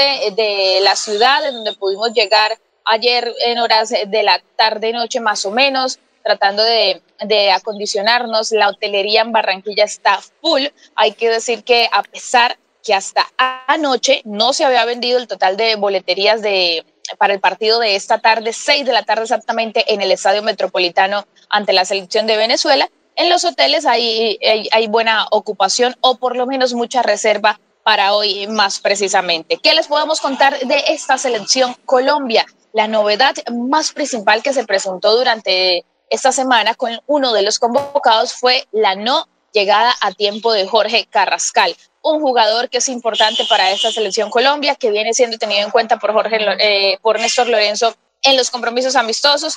No llegó a tiempo, hasta ayer en horas de la tarde estuvo llegando a concentración Jorge Carrascal y eso ha generado algo de dudas con lo que pueda ser el once titular de la selección Colombia. Y antes de contarles cuál sería el once titular a nombre de Deportivos Carvajal, escuchemos al director técnico de la selección Colombia, Néstor Lorenzo, que se refirió a el dolor de cabeza que tiene ahora por escoger ese jugador que estará en el mediocampo, siendo ese creativo también para la selección Colombia ante la no llegada de Jorge Carrascal. Néstor Lorenzo en Radio Melodía. Sí, el dolor de cabeza siempre lo tenemos porque en, la selección Colombia siempre vienen jugadores de categoría y, y que, están, que están capacitados para, para jugar. Eh, el tema es eh, evaluar en el seguimiento que les hacemos el proceso en el que está cada jugador, ¿no? Como es una etapa del año difícil, por lo que habíamos hablado antes, hay jugadores que jugaron poco, otros nada y otros mucho, demasiado. Eh, así que estamos evaluando todo eso incluso para, para, jugar, pero también tenemos que aprovechar todo lo que hicimos hasta ahora en cuanto a, las sociedades que se fueron armando dentro del campo y que, que dieron resultado. ¿no? Entonces es todo un, una, una, un análisis completo y complejo, no, no es fácil, es verdad. Bueno, ahí escuchaban ustedes al director técnico de la selección Colombia, Néstor Lorenzo, refiriéndose a cómo va a estar eh, conformando, cuáles son esos criterios que tendrá en cuenta entonces para definir el once titular de la Selección Colombia para esta tarde, diciendo que no es tarea fácil, por supuesto, lo que tendrá que hacer, teniendo en cuenta que reúne jugadores de experiencia y también jugadores nuevos en esta convocatoria. Quería preguntarles a ustedes, compañeros, cuál es ese jugador que ustedes creen o les gustaría también en su concepto ver en este once titular. Bueno, eh, pues a, a- a mí, el señor Cuadra, no, eh, Quinterito, Quinterito, me gusta mucho cómo juega, aunque tiene sus dos niveles. A ver, de usted, Freddy, ¿cuál? Yo pienso que me gustaría ver a James Aguirre. El de Bucaramanga. Sí, señor. Rodríguez, Rodríguez, Rodríguez, perdón, James Rodríguez. James Rodríguez. A Sí, ver, señor, sí, señor. Laurencio. ¿Quién más? Pues al que llega tarde, pero Alfonso, si de pronto le falta algo, pero es que es uno de los buenos jugadores, por Carrascal. eso ¿Quién? Carrascal, porque él llega a, a- a Barranquilla, tuvo dificultades por la situación, Las conexiones. sí, eh, o sea, son cosas que en el fútbol pues se tienen que tener en cuenta, porque él hizo todo el esfuerzo, el equipo donde está le permitió, pero ya por, de fuerza mayor, porque las conexiones, por cuestiones climáticas y porque cancelaron muchos vuelos, entonces, pero él llegó. Hay Bueno. que esperar qué dice el técnico, porque puede decir que está cansado. A ver, Jorge, ¿qué? Una pregunta para Maribel con los buenos días, don Alfonso. Eh, ¿Cómo está el ambiente en Barranquilla? ¿Está de fiesta con la selección como suele verse en, ocasiones anteriores? ¿O por el contrario está como muy, muy tenue, eh, pues muy, muy, muy parca frente a lo que sería la actuación del, del seleccionado hoy allí en, en la capital del Atlántico? Y lo otro, ¿cómo se ha recibido a, a- los, a las figuras de la selección Colombia, pues con las que se han hecho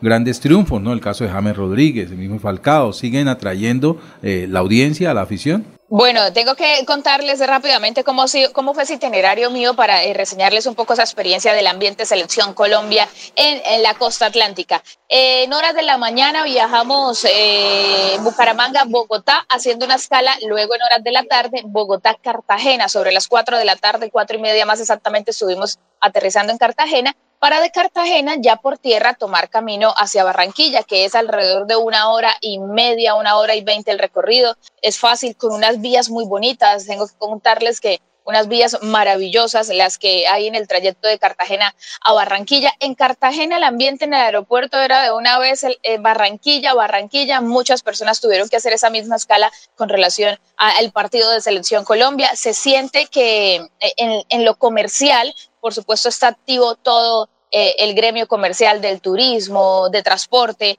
por el partido de Colombia. Lo que eh, tengo que decirles hasta ahora es que sí, de pronto no es el mismo ambiente. De hecho, pasa que hay algunas personas que no se acordaban que jugaba la selección Colombia. De pronto no está tan despierto esa, es, no está tan despierta esa sensación de fútbol de, de selección Colombia como hace algunos años. Tiene que ver también que la selección Colombia no fue al mundial anterior, hay un poco de pesimismo con el tema, pero ya después de ver lo que se, ha visto, lo que se ha escuchado con algunos jugadores, bueno, se empieza a despertar un poco. Y lo más seguro es que hoy eh, nuevamente el Metropolitano esté lleno com- acompañando este compromiso. Me alegra saber que nombraron jugadores como Juan Fernando Quintero, como James Rodríguez. Eh, el Laurencio la tiene clara con Jorge Carrascal, que repito, llegó tarde. Lorenzo, Néstor Lorenzo decía que, que habría que esperarlo porque de igual manera era, era un jugador joven con ganas y que era algo que tenían que evaluar Maribel, Maribel. a mucha profundidad. Maribel, eh, a ver, Freddy. No, yo no decía James Rodríguez, yo digo que a mí me gustaría ver a James Aguirre. Y me lo cambiaron. Yo, yo quedé como, como, como, como, que ¿por qué me lo cambiaron? Me puse Lo a que pasa razonar. es que como la pregunta era que cuáles de esos jugadores Ah, no, de sí. convocatoria eran los que tendrían que ser titulares indiscutibles, ok, pues ok. James Aguirre hasta ahora no, No, ya que me pero gustaría verlo, verlo ahí, que lo convocaran. Oiga, Maribel, a propósito, ¿hay algún jugador santanderiano entre la selección Colombia? No, no, señor. La posibilidad la tendrían, de hecho, esa es una de las polémicas de esa convocatoria, porque la posibilidad la tenía el santanderiano de Barranca Bermeja, más exactamente Kevin Mier, portero de Atlético Nacional, quien vino haciendo todo el proceso Selección Colombia, sub 15, sub 17, estando ahí muy presente. A hoy, para muchos, se mide con, con Álvaro Montero, y quizás esa fue la razón por la que no terminan no llevándolo, porque el tercer lugar lo ocupa un jugador que empieza proceso, o en este caso Davis, que viene eh, de una liga europea, pero que tiene también de pronto la posibilidad de empezar ese proceso con Selección Colombia, y esa fue como la novedad principal de esta convocatoria. Además, Montero, eh, Maribel, entiendo que es el único que juega en el rentado colombiano, los demás todos están en el exterior. Sí, señor, exactamente. Es el único jugador de la Liga Colombiana. Se le preguntaba a Montero acerca de, de si siente el privilegio de ser precisamente el único de la Liga Nacional y decía que se siente contento que por lo menos él esté representando el fútbol colombiano en esta oportunidad, pero que ojalá sean más los que empiecen a recibir ese llamado y que se aumente un poco la competencia en la Liga Nacional para que más jugadores puedan ser tenidos en cuenta en Selección Colombia. ¿Qué les parece, compañeros? Eh, me dirá Alfonso si vamos de una vez porque tengo otro invitado Selección Colombia teniendo en cuenta esos 11 titulares o ese jugador que fijo irá en ese 11 titular vamos, para esta noche. Vamos de una vez, claro, vamos de una vez para que tranquilamente vaya a desayunar y a contestar sus llamadas y todo eso. sí, señora, seguir trabajando porque Dios mío, aquí vamos a estar por supuesto en horas de la mañana.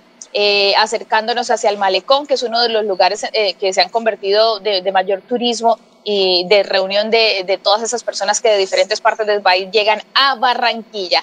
Hablábamos de ese jugador indiscutible que estará en este once titular, pues bien, uno de ellos será Juan Guillermo Cuadrado. Recordemos que la renovación no puede ser de raíz y aunque hayan nombres nuevos, los de experiencia estarán allí presentes. Juan Guillermo Cuadrado se refirió también a cómo se siente con estar nuevamente en Selección Colombia, lo que significa para él y lo que evalúa para este compromiso ante Venezuela. Radio Melodía, Juan Guillermo Cuadrado, a nombres de Deportivo Carvajal. No, yo obviamente eh, agradecido con Dios eh, por el privilegio de, de, que me da de representar a, este gran país. Soy eh, bendecido por eso y bueno, creo que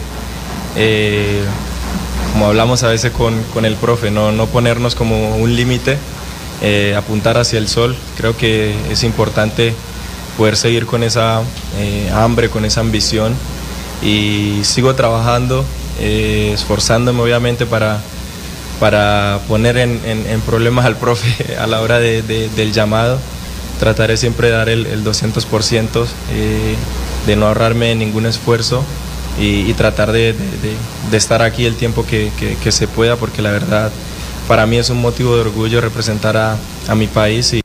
Ahí escuchábamos a Juan Guillermo Cuadrado, orgulloso, contento de lo que puede eh, eh, ser y representar para él estar nuevamente en Selección Colombia. ¿Cuál sería ese posible 11 titular de la selección ante Venezuela? Recordemos que es el rival que tendrá esta noche en su primera fecha de eliminatorias. En, en la portería sería Camilo Vargas, en lateral derecho estaría Daniel Muñoz. Los centrales podrían ser Lucumi y Cuesta. Hay que decir que puede haber allí una sensación de que Jerry Mina también esté en esa titularidad, pero lo más seguro es que vaya Lucumi y Cuesta. Lateral izquierdo Machado. En la mitad de la cancha estaría Lerma. Para reseñarles a todos ustedes que una de las zonas, Lerma Juan Guillermo Cuadrado, una de las zonas que tiene esa duda es precisamente la del volante 10, la del creativo que ha sido característico en esta selección Colombia, es decir, si va James Rodríguez o si va Juan, eh, o si va Juan Fernando Quintero o si podría ir Jorge Carrascal. Para mí, hoy en este, en este 11 titular, yo creo que el profe va a iniciar con James Rodríguez, el profe.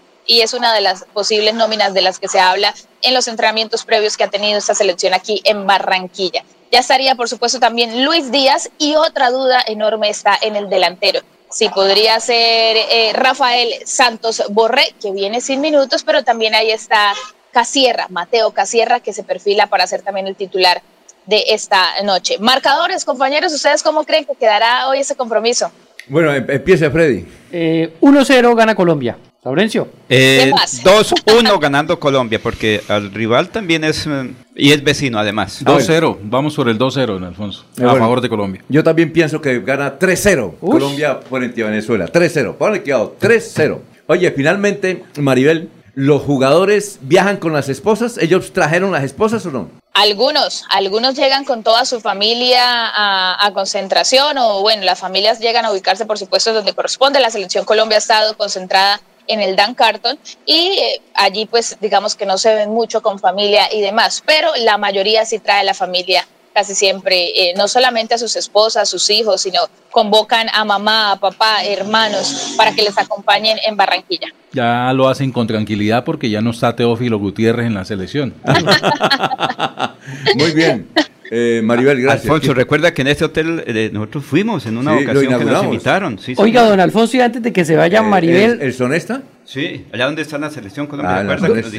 Antes- Aquí viene la selección don, Colombia. don Alfonso, antes de cerrar la, la- la sección deportiva, antes de que se vaya nuestra compañera Maribel, yo no sé si recordamos que hace 30 años, el 5 de septiembre, eh, en Sí. 1993, en la década de los 90, que es la mejor década del mundo, Sí. ganaba Colombia 5 por 0 a Argentina. Sí. Hace 30 años, Laurencio. ¿Qué lo estaba recor- haciendo? Aquí lo, que recorda- Laurencio? aquí lo recordamos, lo que pasa es que usted no vino. No vino, ¿Sí? Pero sí lo hay que recordamos, estar. claro. Ah, bueno. Sí, claro. señora, ha- hablamos de hecho Qué de, de qué estaban haciendo ustedes en ese eh, eh, eh, hace 30 años. Sí, claro. Hablamos de eso. Quería eh, decirles, compañeros, también, bueno, invitar, por supuesto, a toda la audiencia de Radio Melodía, eh, que nos ven a través de Facebook, en los comentarios dejen cuál es ese marcador que cree se podría presentar esta noche en Barranquilla. Para los que nos están escuchando, como siempre, también participar en las redes sociales de Radio Melodía. Estar muy pendientes, por supuesto, hoy del partido. Eh, la selección Colombia con Venezuela se han enfrentado en 18 ocasiones en eliminatorias, teniendo nueve victorias para la selección Colombia, seis empates, tres derrotas. Esas tres derrotas, dos se han presentado en condición de visitante, es decir, en territorio venezolano, y solo una vez, que fue para las eliminatorias de Alemania 2006, perdió Colombia con Venezuela. Es decir, eh, está la estadística lista y a favor también de esta selección Colombia para que hoy se dé el triunfo en Barranquilla. Bueno, muchas gracias, Maribel, y le esperamos a esta hora mañana con buenas noticias. Éxitos, soy yo. Adiós. Muy amable. Sí, señor. Trataremos, por supuesto, de estar aquí nuevamente desde las 6 de la mañana en Radio Melodía, desde Barranquilla con la Selección Colombia, con la información deportiva para todos ustedes en últimas noticias a nombre de Deportivos Carvajal. Chao, chao. Nos vemos en una próxima. Chao, chao. Aquí también le informamos que las tiendas de Deportivos Carvajal están en cabecera en la carrera 35A con 51, en el Centro Comercial El Cacique, Centro Comercial Cañaveral, frente a la Florida, en el primer piso del Salandrejito La Isla, en el outlet de la calle 36 con 26 y como si fuera poco, Deportivos Carvajal Kids en cabecera. Deportivos Carvajal, con las mejores marcas del mundo a tus pies. En Melodía valoramos su participación. 316-550-5022 es el WhatsApp de Melodía para que entremos en contacto. Envíenos videos o fotografías de las noticias de su comunidad y las publicaremos en nuestros medios digitales. 316-550-5022. El WhatsApp de Melodía para destacar su voz. Melodía, la que manda en sintonía. Para Altos de Castilla llega la transformación. Vamos a mejorar el alcantarillado sanitario y pluvial, vamos a pavimentar las vías y por supuesto la obra de mitigación que necesitan en la parte de atrás. Pero además vamos a mejorar la malla vial de Transejes hasta Portal de Castilla y desde Brisas hasta Pueblito Viejo, conectando con la 105. Como gobernante les aseguro que voy a tener más empatía con las familias de este sector. Campo Elías, alcalde de Girón 2024-2027. En Melodía valoramos su participación. Te brindamos soluciones para un mejor vivir. En Cajasal somos familia, desarrollo y bienestar. Cada día más cerca para llegar más lejos. Con Cajasal. Vigilado Supersubsidio. Atrévete a más. No dejes que termine el año sin hacer realidad tu sueño de estudiar en la Universidad Nacional Abierta y a Distancia UNAD. Prepárate para un futuro brillante con nuestros más de 80 programas de educación superior y lleva tu conocimiento a otro nivel. Matricúlate ya en www.unad.edu.co. Hola amigos, soy Mauricio Mejía, diputado a la Asamblea del Departamento de Santander. He tomado la decisión de inscribir mi candidatura nuevamente por el partido Cambio Radical y con el número 66.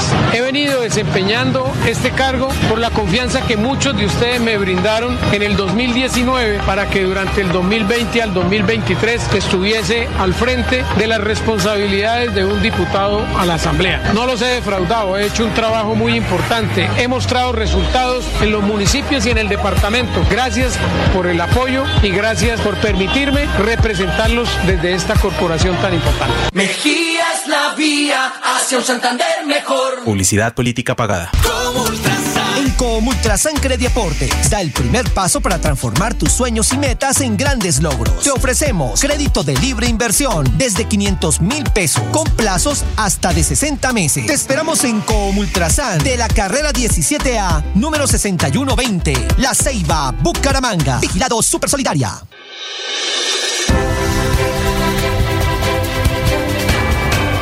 Información y análisis. Es el estilo de Últimas Noticias por Radio Melodía 1080 AM.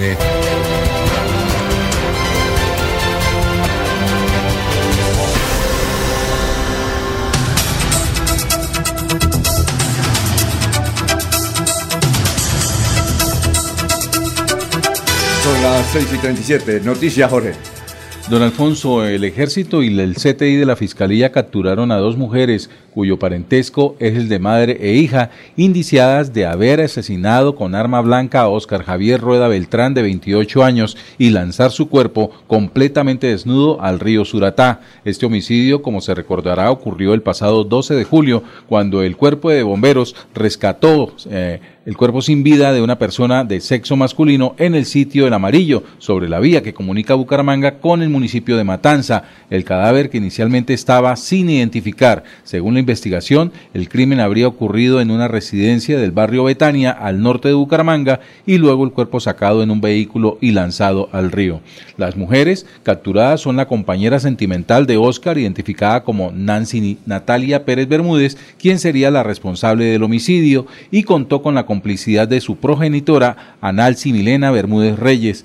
Las dos damas fueron aprendidas en el sector del barrio Balcones de Kennedy y en las próximas horas serán presentadas ante un juez de control de garantías. A ver, Freddy. Don Alfonso, para que toda la audiencia de Melodía esté atenta a los diferentes foros que se están realizando de los candidatos, mire, por ejemplo, para Piedecuesta, uno de los primeros foros que se va a hacer es este 12 de septiembre en el campus universitario de la Universidad Pontificia Bolivariana, en el auditorio Juan Pablo II. 12 de septiembre las 2 de la tarde, los candidatos de Piedecuesta tendrán un foro donde tendrán la posibilidad de hablar de cada una de sus propuestas. Y también hay otro foro pero ya para los candidatos departamentales, o sea, de los candidatos a la gobernación, en el Dan Carton, el 19 de septiembre, de 2 a 5 de la tarde. Y el tema solo es exclusivo para hablar de políticas eh, para la mujer que podrían desarrollar como gobernadores. Entonces, 12 de septiembre, foro de candidatos de pie de cuesta y el 19 eh, mm, de septiembre, eh, foro de candidatos a la gobernación. Bueno, eh, Olguita, vamos con Olguita. A esta hora son las 6 de la mañana. Ah, ¿está Álvaro ahí? Ah, entonces vamos con Álvaro. Alba Manti, Álvaro. Álvaro Mantilla, distinguido periodista, veterano, locutor también. ¿Cómo está Álvaro? Lo saludamos. Muy buenas tardes. buenos días, perdón. Alfonso, buen día para usted y para todos los oyentes de Radio Melodía. Bueno, ¿usted qué Hoy con tristeza enorme ante la partida de nuestro colega y amigo Héctor Gómez Cabari, que se los anticipó en la partida luego de soportar una penosa enfermedad durante aproximadamente dos meses. Estuvo recluido en la clínica del dolor, donde fue tratado, posteriormente dado de alta, estuvo en casa eh, con la familia y a última hora, el día anterior, fue trasladado a la clínica fusionada, de acuerdo a lo comentado por su hermano Noel Alberto Gómez Cabarique. Muy bien, Nos ha dejado una experiencia nuestro común amigo Héctor Gómez, Tuve la oportunidad de conocerle por allá en el año de 1971, 72, en compañía del colega Marco Antonio Bustos. Íbamos a Radio Bucaramanga porque Marco Antonio tuvo la oportunidad de ser lector de noticias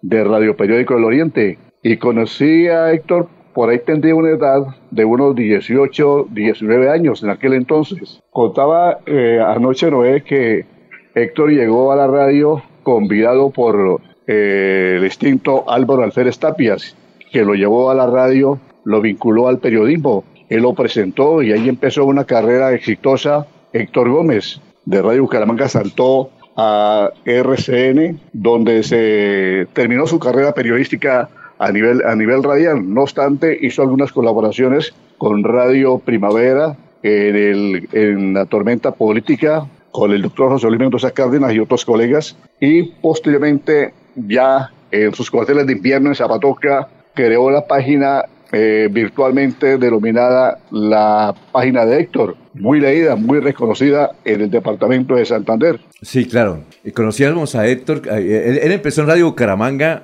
eh, creo que también con... eh, estaba ya Edgar Serrano, que...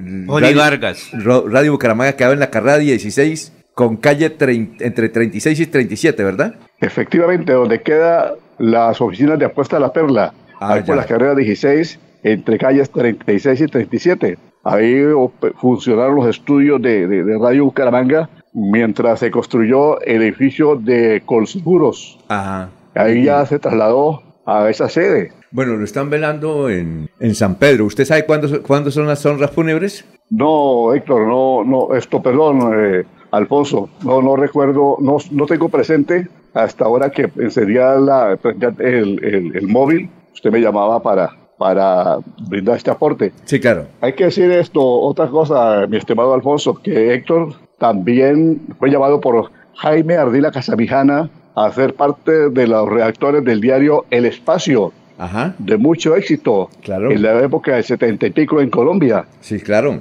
claro, claro. Yo recuerdo, yo recuerdo, porque él me, cuando eso me nombró corresponsal aquí en la ciudad de Bucaramanga y estaba ya eh, Edgar Atulvaga. Jaime Ardila Casamijana, que era un ganadero de San Vicente, ¿no? Que ya murió. Sí, efectivamente, él, él lo llevó a- al diario El Espacio, que era un periódico muy leído, un vespertino Claro. de mucha circulación a nivel nacional. Sí, sería bastante. Bueno, eh, ¿qué a las enseñanzas? ¿Libro no escribió? Sí, ¿alcanzó a escribir algún libro Héctor o no? No, no tengo presente, Alfonso. Muchos programas de televisión, muchos yo programas de televisión. Los inicios de, de- de- de Héctor, que era de mucha camaradería, se integraba mucho con el gremio. Sí, claro. Recordamos por allá la época de 1982, en un sitio que se denominaba Pinina. Ahí ¿Dónde nos quedaba? un grupo de amigos. ¿Dónde quedaba medio. Pinina? ¿Dónde quedaba Pinina? Eh, eso quedaba en la calle 33, diagonal a Cine Riviera. Ah, ah, ya. Allá nos reuníamos en ese entonces eh, Mario H. Ortega, Héctor Gómez, eh, Saúl Villar Perea, eh, Fernando Fiallo Puerto, Gerardo Ramírez Ramírez,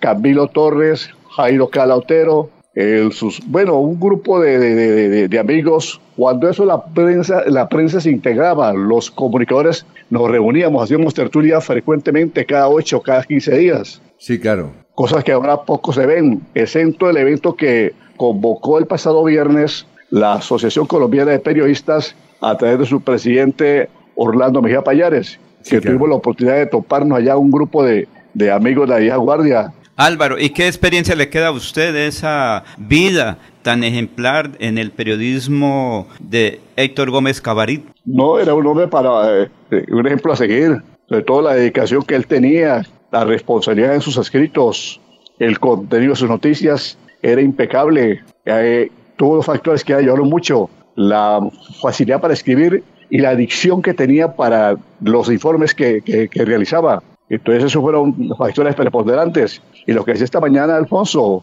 eh, RCN a nivel nacional lo tuvo en cuenta en muchos eventos nacionales e internacionales. Era el vocero nuestro de la prensa santanderiana a través de la cadena RCN. ¿Recuerda usted cuando se inauguró la maleta de las noticias aquí en el parque, eh, cuando eso se iniciaba, la Plaza Cívica Luis Carlos Galán? Héctor era la- el anfitrión con Juan Gozaín, ¿recuerda? Sí, efectivamente. Y hay, hay un apunte ahí muy simpático que algunos colegas hacen, ah, quieren hacer un morbo, pero no, yo, yo lo tengo como una- un aspecto significativo. Si, si no estoy mal, en ese, en, en ese viaje vino Juan Gozaín y entre ellos, obviamente, el afán de, de- de- conocerlo, de contactarse uno como joven con la gente de, de- las figuras nacionales, nuestro común amigo y colega Laurencio Gambacoy hizo fin y fue, le llevó un presente de producto de la provincia de Vélez a, a Juan Gonzaín. Pero Juan no sabía quién era Laurencio Gambacoy, que era un estudiante egresado de la universidad, periodista de Radio Melodía,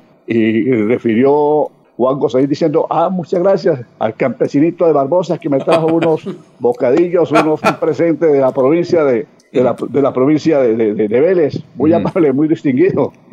Pero el anuncio que hizo ese día son para llevar, enviar a México al escritor García Márquez. Dijo es que le gusta ese bocadillo de hoja veleña. Ajá. Eh, muy bien, oiga Álvaro, gracias por haber estado en esta semblanza. A Héctor Gómez, peri- periodista, Héctor Gómez Cabaric, un hombre que dejó huella, un extraordinario, un genio para las comunicaciones y que ha partido, su eh, cadáver está siendo velado o va a ser velado en la funeraria San Pedro. Álvaro, muchas gracias. Alfonso, eh, convocar a los colegas de la vieja guardia. Ayer tuve la oportunidad de, de participarle eh, el estado en que se encontraba Héctor a, a así es, Antonio Jauregui, a Polo Patiño, igualmente a Jairo Calautero, a Poli Vargas Rodríguez, a los colegas de la vieja guardia que compartieron con él sala de redacción. Sí, claro, claro, claro, Bernardo Socha Costa. claro. Sí, a señor. Bernardo Socha Costa, exacto. Claro. Fue el, el compañero inseparable, eh, ambos, ambos trabajaron toda una vida en RCN.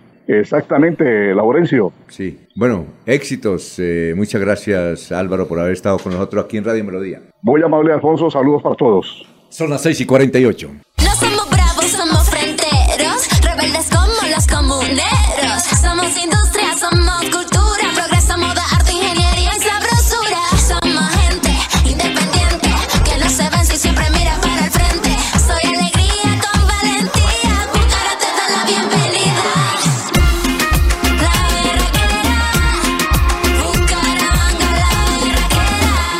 Consuelo Ordóñez. Esa es la mujer que necesitamos de alcaldesa en Bucaramanga. Publicidad, política pagada. Apague el bombillo. Cierra la llave. Y no olvides, reduce, recicla y reutiliza. ¿Todos? Todos. Todos. Todos debemos participar de acciones que promuevan la conservación y sostenibilidad de los recursos naturales. CAS Santander. Soluciones inspiradas, derivadas y basadas en la naturaleza. El Cuerpo de Bomberos Voluntarios de Florida Blanca recomienda, en esta temporada de menos lluvias y fenómeno del niño, no se acerque a los incendios si no cuenta con el conocimiento ni las herramientas apropiadas para su extinción. Aléjese y ubíquese en un lugar seguro. Ante cualquier emergencia, comunicarse de manera inmediata a la línea 119, disponible las 24 horas, los 7 días de la semana. No realice reportes por mensajería instantánea como WhatsApp.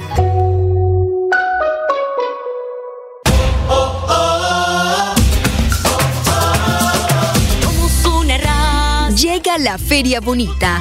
No te pierdas esta cita donde la cultura y la diversión se unen como nunca. Vívela del 7 al 24 de septiembre.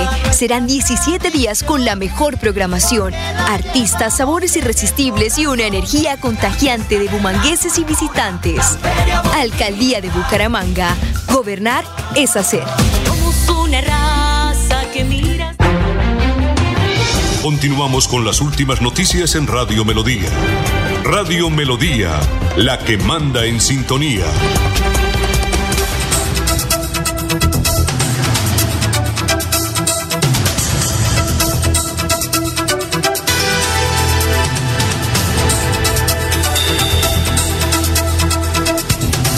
Antes de ir con Olguita, noticias políticas, don Freddy. Estamos en Radio Melodía, son las 6 y 50. Don Alfonso, esta nota política tiene que ver es del orden nacional. No sé si usted se enteró que ayer en una entrevista de que hacía Luis Carlos Vélez, que es director de la FM, a nivel nacional entrevistaba a la ministra A la, a um- a la umbanguesa, bumbanguesa. Sí, a nuestra ministra Jennifer Mojica, Sí. porque se viene cursando un decreto con el propósito de llamar a la organización campesina, a la movilización campesina para apoyar la reforma agraria que quiere desarrollar el presidente Petro. Pues en esta entrevista, eh, Luis Carlos le preguntaba a la ministra que cómo iban a hacer si en el desarrollo de este decreto que piensan presentar la movilización campesina en, en- las vías, hicieran alguna especie de manifestación, retuvieran algún tipo de personas o, integrantes de, de la fuerza pública o taparan las vías y las, y las bloquearan.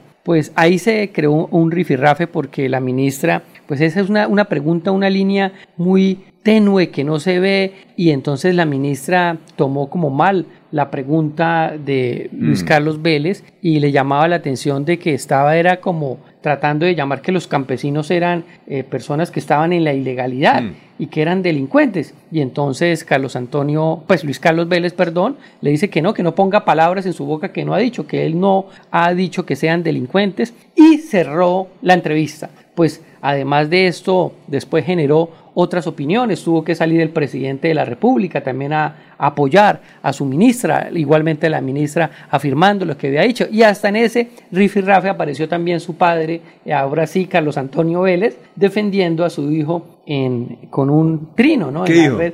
Lo mismo que eh, da- eh, dándole la razón a su hijo de que la ministra no podía salir a atacar a los periodistas cuando se le cuestionan por algunas cosas. Entonces fue un hecho político que se presentó en el día de ayer con Luis Carlos Vélez y la nuestra ministra santanderiana. Bueno, Jorge. Alfonso, un datico interesante. Eh, se- eh, señor denunciante, ¿tiene los candidatos a la alcaldía del municipio de Websa? ¿A la Tengo alcaldía? todos los de Colombia. No, de, de Websa. De website, los, Sí, los quiere Porque es que allí, se- ahora ya volvimos a hablar con Abel, Caden, Abel Flores, o yo Alfonso, que días en una rueda de prensa me ofreció disculpas y se las acepté públicamente.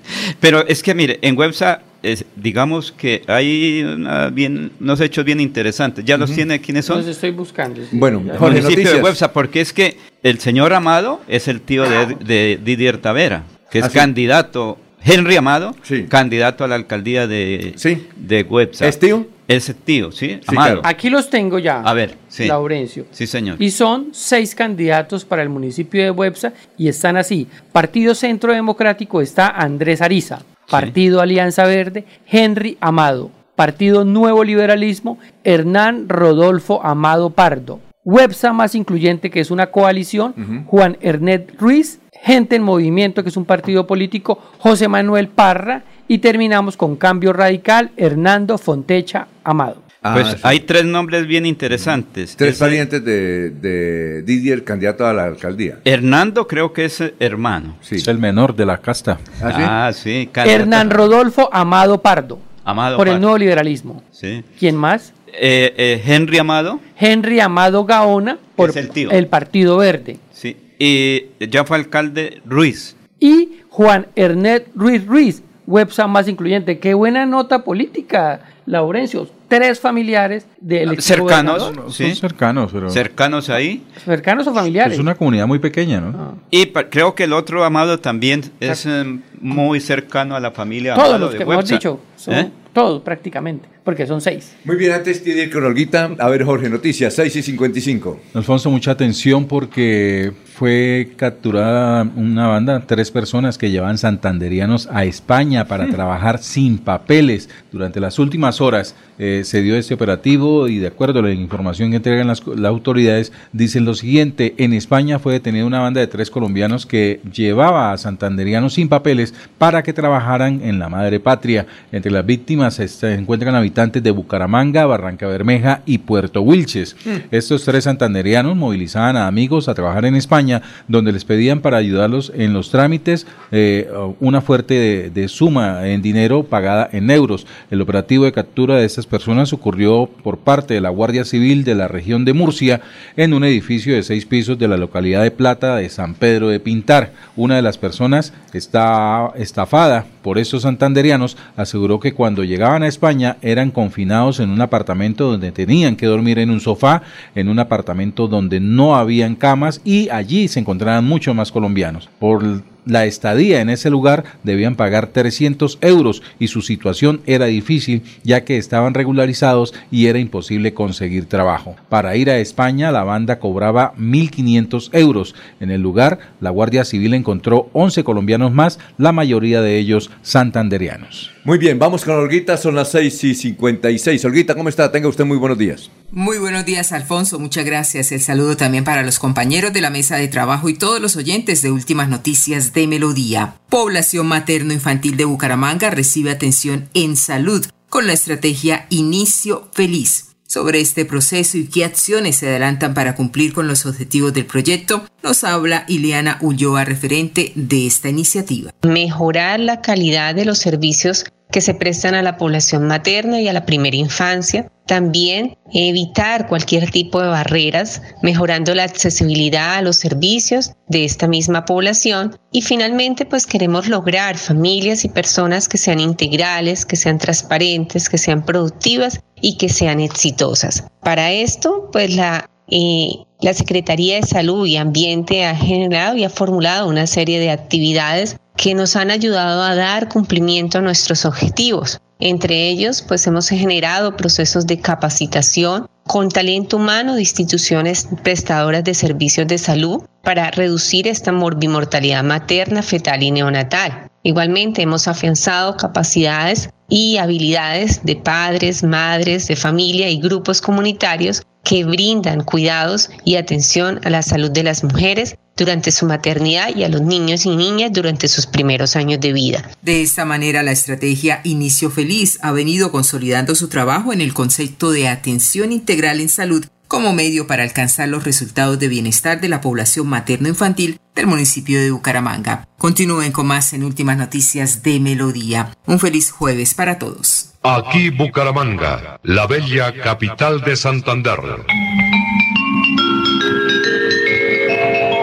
Transmite Radio Melodía, Estación Colombiana, HJMH. 1080 kilociclos, 10.000 vatios de potencia en antena, para todo el oriente colombiano.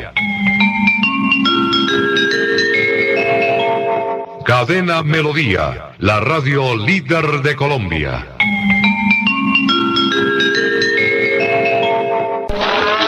Se va acercando la fecha. Ven con tu familia y vive la experiencia del campo en Bucaramanga. Llega a Senfer, la feria ganadera, del 8 al 17 de septiembre. Llega la más bacana con Pañanca Viajero, Tour de Corrales, artesanías, conciertos y mucho más. Somos la Feria Segura. Patrocina y Pinto. En Comultrasan Crediaporte da el primer paso para transformar tus sueños y metas en grandes logros. Te ofrecemos crédito de libre inversión desde 500 mil pesos con plazos hasta de 60 meses. Te esperamos en Comultrasan de la calle 10, número 662, Parque Principal Pie de Cuesta. Vigilado Super Solidaria. En Radio Melodía, últimas noticias. Las noticias de la hora. Las noticias de la hora. Hola, mucho gusto. Soy Florentino Mesa y esta es la vuelta al mundo en 120 segundos. Un misil ruso impactó en el este de Ucrania, convirtiendo un mercado al aire libre en una ruina ardiente y ennegrecida, donde civiles llorosos buscaban a sus seres queridos entre los cuerpos destrozados y quemados de al menos 17 personas esparcidos por el suelo. La vicepresidenta estadounidense, el primer ministro chino y el ministro de Relaciones Exteriores ruso participan este jueves en la cumbre del este asiático en Indonesia, que ofrece una inusual oportunidad de interacción a alto nivel entre estas tres potencias. India recibirá el fin de semana en Nueva Delhi una cumbre del grupo de las 20 grandes economías G20 en las que el presidente estadounidense Joe Biden intentará aprovechar la ausencia de los gobernantes de China y Rusia para fomentar alianzas en un bloque fuertemente dividido. La tormenta Lee alcanzó fuerza de huracán mientras avanza por el Océano Atlántico en una trayectoria que lo podría llevar cerca del noreste del Caribe este fin de semana. La Corte Suprema de México despenalizó el aborto a nivel federal en una decisión que amplía la legalidad de la interrupción del embarazo al resto del país, en línea con otras naciones de América Latina, aunque grupos conservadores ya consideran organizar movilizaciones contra el fallo. La primera conferencia latinoamericana y del Caribe sobre drogas, que se celebra hoy y mañana en Cali, Colombia, liderada por los presidentes de Colombia y México, abordará la fallida estrategia contra el narcotráfico en el continente y el problema de las drogas como un primer paso hacia una gran cumbre mundial. El Tribunal Supremo Electoral de El Salvador convocó la realización de los comicios presidenciales y legislativos para el domingo 4 de febrero de 2024, cuando el mandatario Nayib Bukele podría buscar la reelección para otros cinco años, a pesar de que está prohibida por la Constitución. La organización humanitaria Comité Internacional de Rescate alertó que los conflictos armados impiden cada año la vuelta a los colegios de decenas de millones de niños a nivel global e instó a que se preste más atención a los niños en países como Siria, Nigeria, Colombia y Sudán. Esta fue la vuelta al mundo en 120 segundos.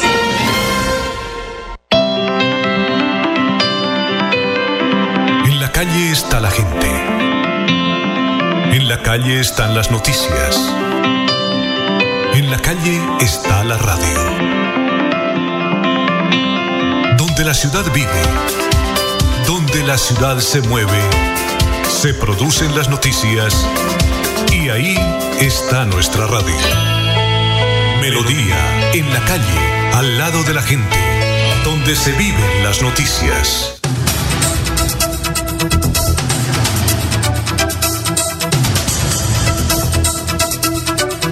Son las 7 de la mañana, un minuto, vamos con los oyentes. La doctora Consuelo Ordóñez dice, mi solidaridad con la familia Mariluz, de Mariluz Liscano Durán, una mujer berraca, ejemplo de amor por su territorio. El páramo de Santumbal pierde una gran líder, protectora de ese tesoro natural. Quien vive para inspirar a otros nunca muere. Que falleció esta dirigente ambientalista del municipio de California, Mariluz Liscano Durón. Murió luego de una enfermedad ella muy joven, muy activa, viajaba casi todas las semanas al páramo de Santurbán eh, para buscar qué se necesitaba, para protegerlo y tenía muchas eh, organizaciones donde ella participaba activamente. Bueno, vamos con más noticias políticas. Estamos en Radio Melodía, son las 7, 3 minutos. Freddy. Don Alfonso, este hecho también es del orden nacional porque la representante a la Cámara, Caterine Miranda, ustedes saben que es Ah, del sí, Partido claro. Verde, ¿no? En estos últimos días, a raíz de eh, la propuesta que ella hizo en el Congreso, en la Cámara de Representantes,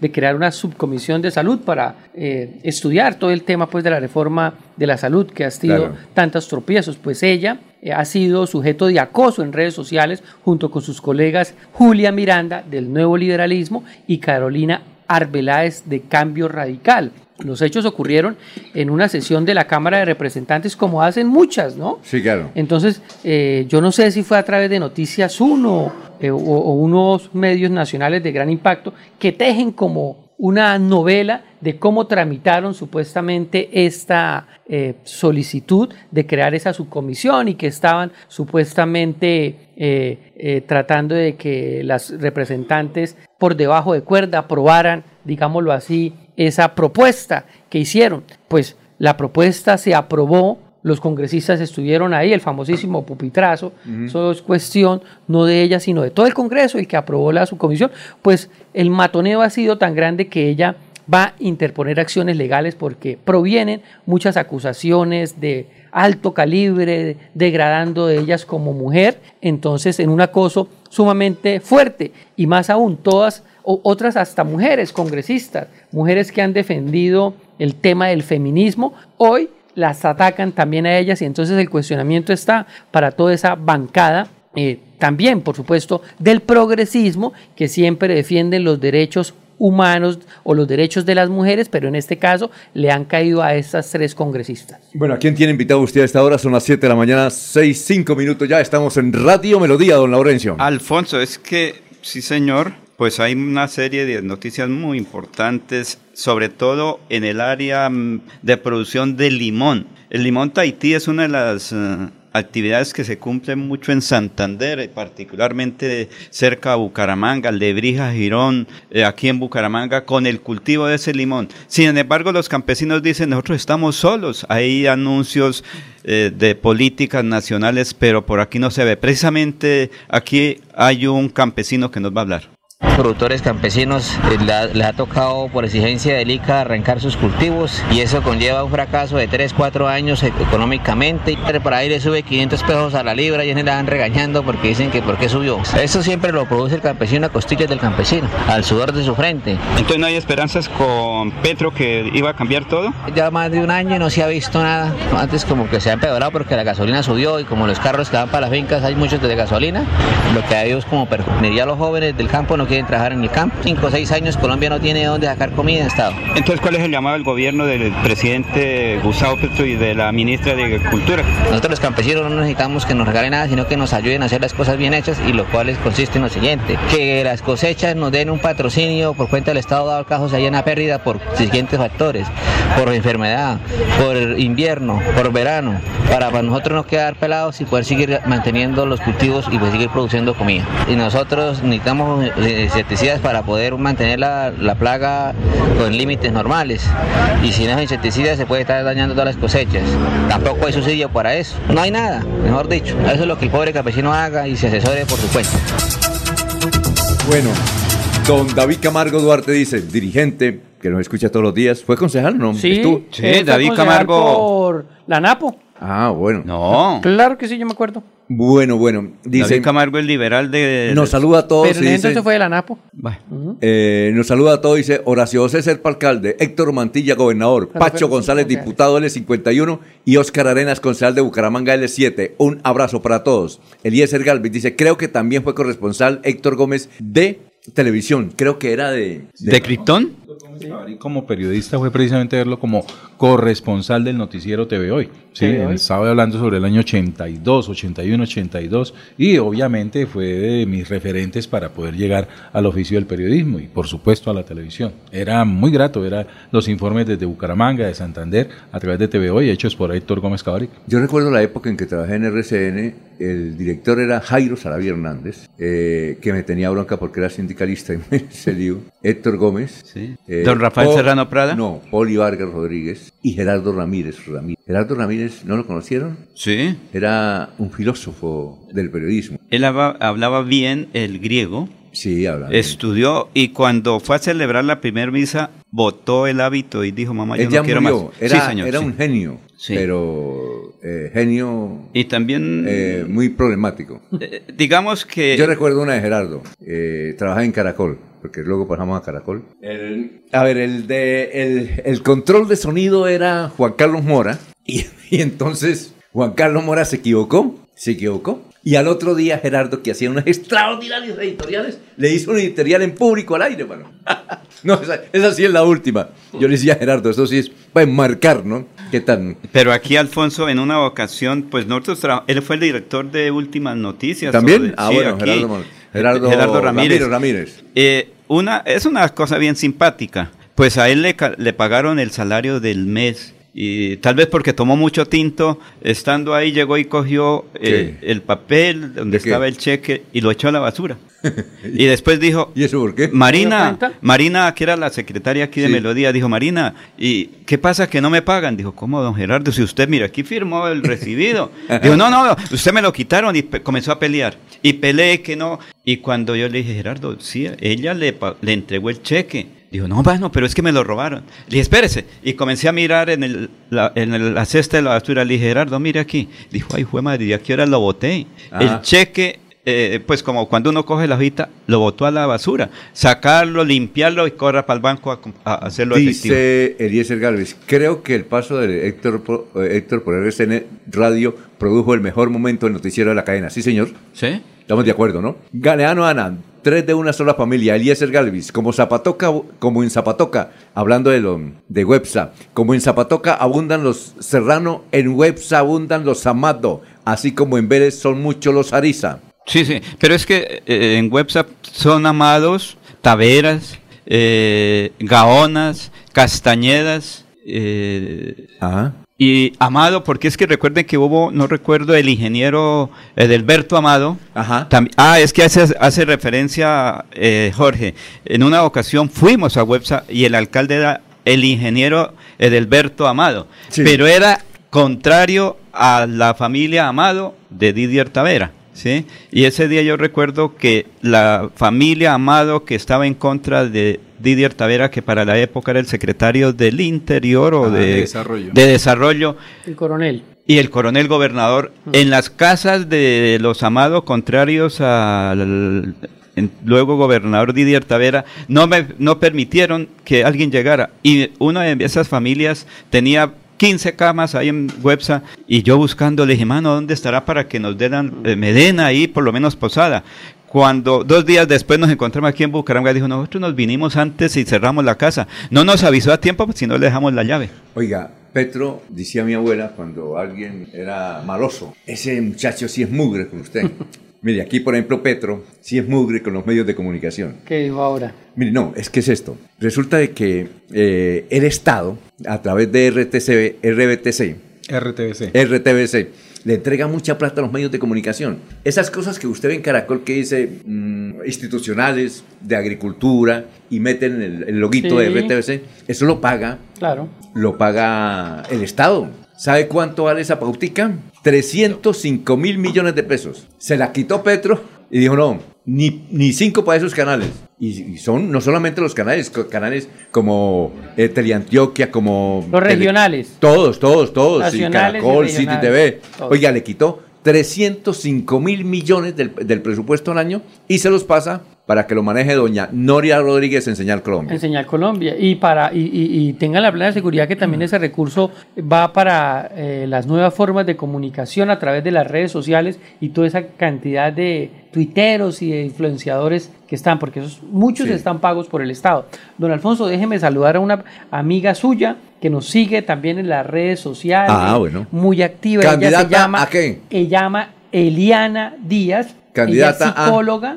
Candidata al Consejo de Piedecuesta, ella va por la Fuerza de la Paz, número 13, una persona que está trabajando muy fuerte. Ojalá verla a ella y como a otras candidatas para que la política se llene de mujeres, Ajá. de buenas mujeres que hagan política correctamente. Y yo creo que ella va a ser concejala de Piedecuesta. Eh, en, en el, En Piedecuesta. en el Consejo de Piedecuesta hay mujeres. Sí está actualmente Mari Sánchez. Nancy Mantilla ya no. Nancy Mantilla no está, está, la única es Mari, que repite por cambio radical que este, en esa casa es una casa política muy fuerte, ¿no? Ajá. Porque ella es casada con eh, Wilson González, Ah, que es el ya. padre de Wilson González, candidato también a la alcaldía de Piedecuesta. Una casa política fuerte. Entonces está actualmente ella como concejala y eh, el hijo de su esposo, Wilson González. Sí. Pero es la única y con muchos periodos siendo concejala. Oiga, hay algo que no han hecho mucha bulla, y es que el senador joven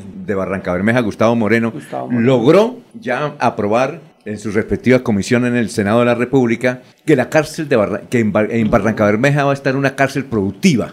Es decir, sostenible, donde todo el que esté allá va a ganar dinero por el trabajo dentro de... Es decir, van a, es una especie de fábrica, va a tener, van a tener de todo, van a tener cultivos, eso es importante. que, se- la que primera, debería ser la, primera que debería ser el Claro. objeto de, de- de una cárcel porque una cárcel centro de reclusión no es para tener allá las personas Sí, claro, porque ellos tienen que continuar su vida productiva una- ¿no? y bueno yo no sé por qué a través de una ley tenga que hacerse eso porque las cárceles no solo buscan es que la persona Exacto. pague la condena sino que de allí generen algo a la sociedad de- de- del daño que pusieron haber causado obviamente hay gente que eh, puede ser que no sea culpable no Bueno, otra información es que Juan Campos fue un concejal muy activo en la ciudad de Bucaramanga, era izquierda, él murió. Juan Y le va- Juan Campos, le van a celebrar un acto para mm, eh, tener su memoria. Esto va a ser eh, este sábado 9 de septiembre en el Solar, en la calle 34, número 810 del barrio Alfonso López, de donde es. el solar es El Solar en la 34 aquí abajo. Eso es del Néstor, maestro Alfredo. Alfredo. Alfredo Ortiz. Esfuerzo que hace actividades Sí lo artísticas. conoce, ¿no? Sí, claro que sí.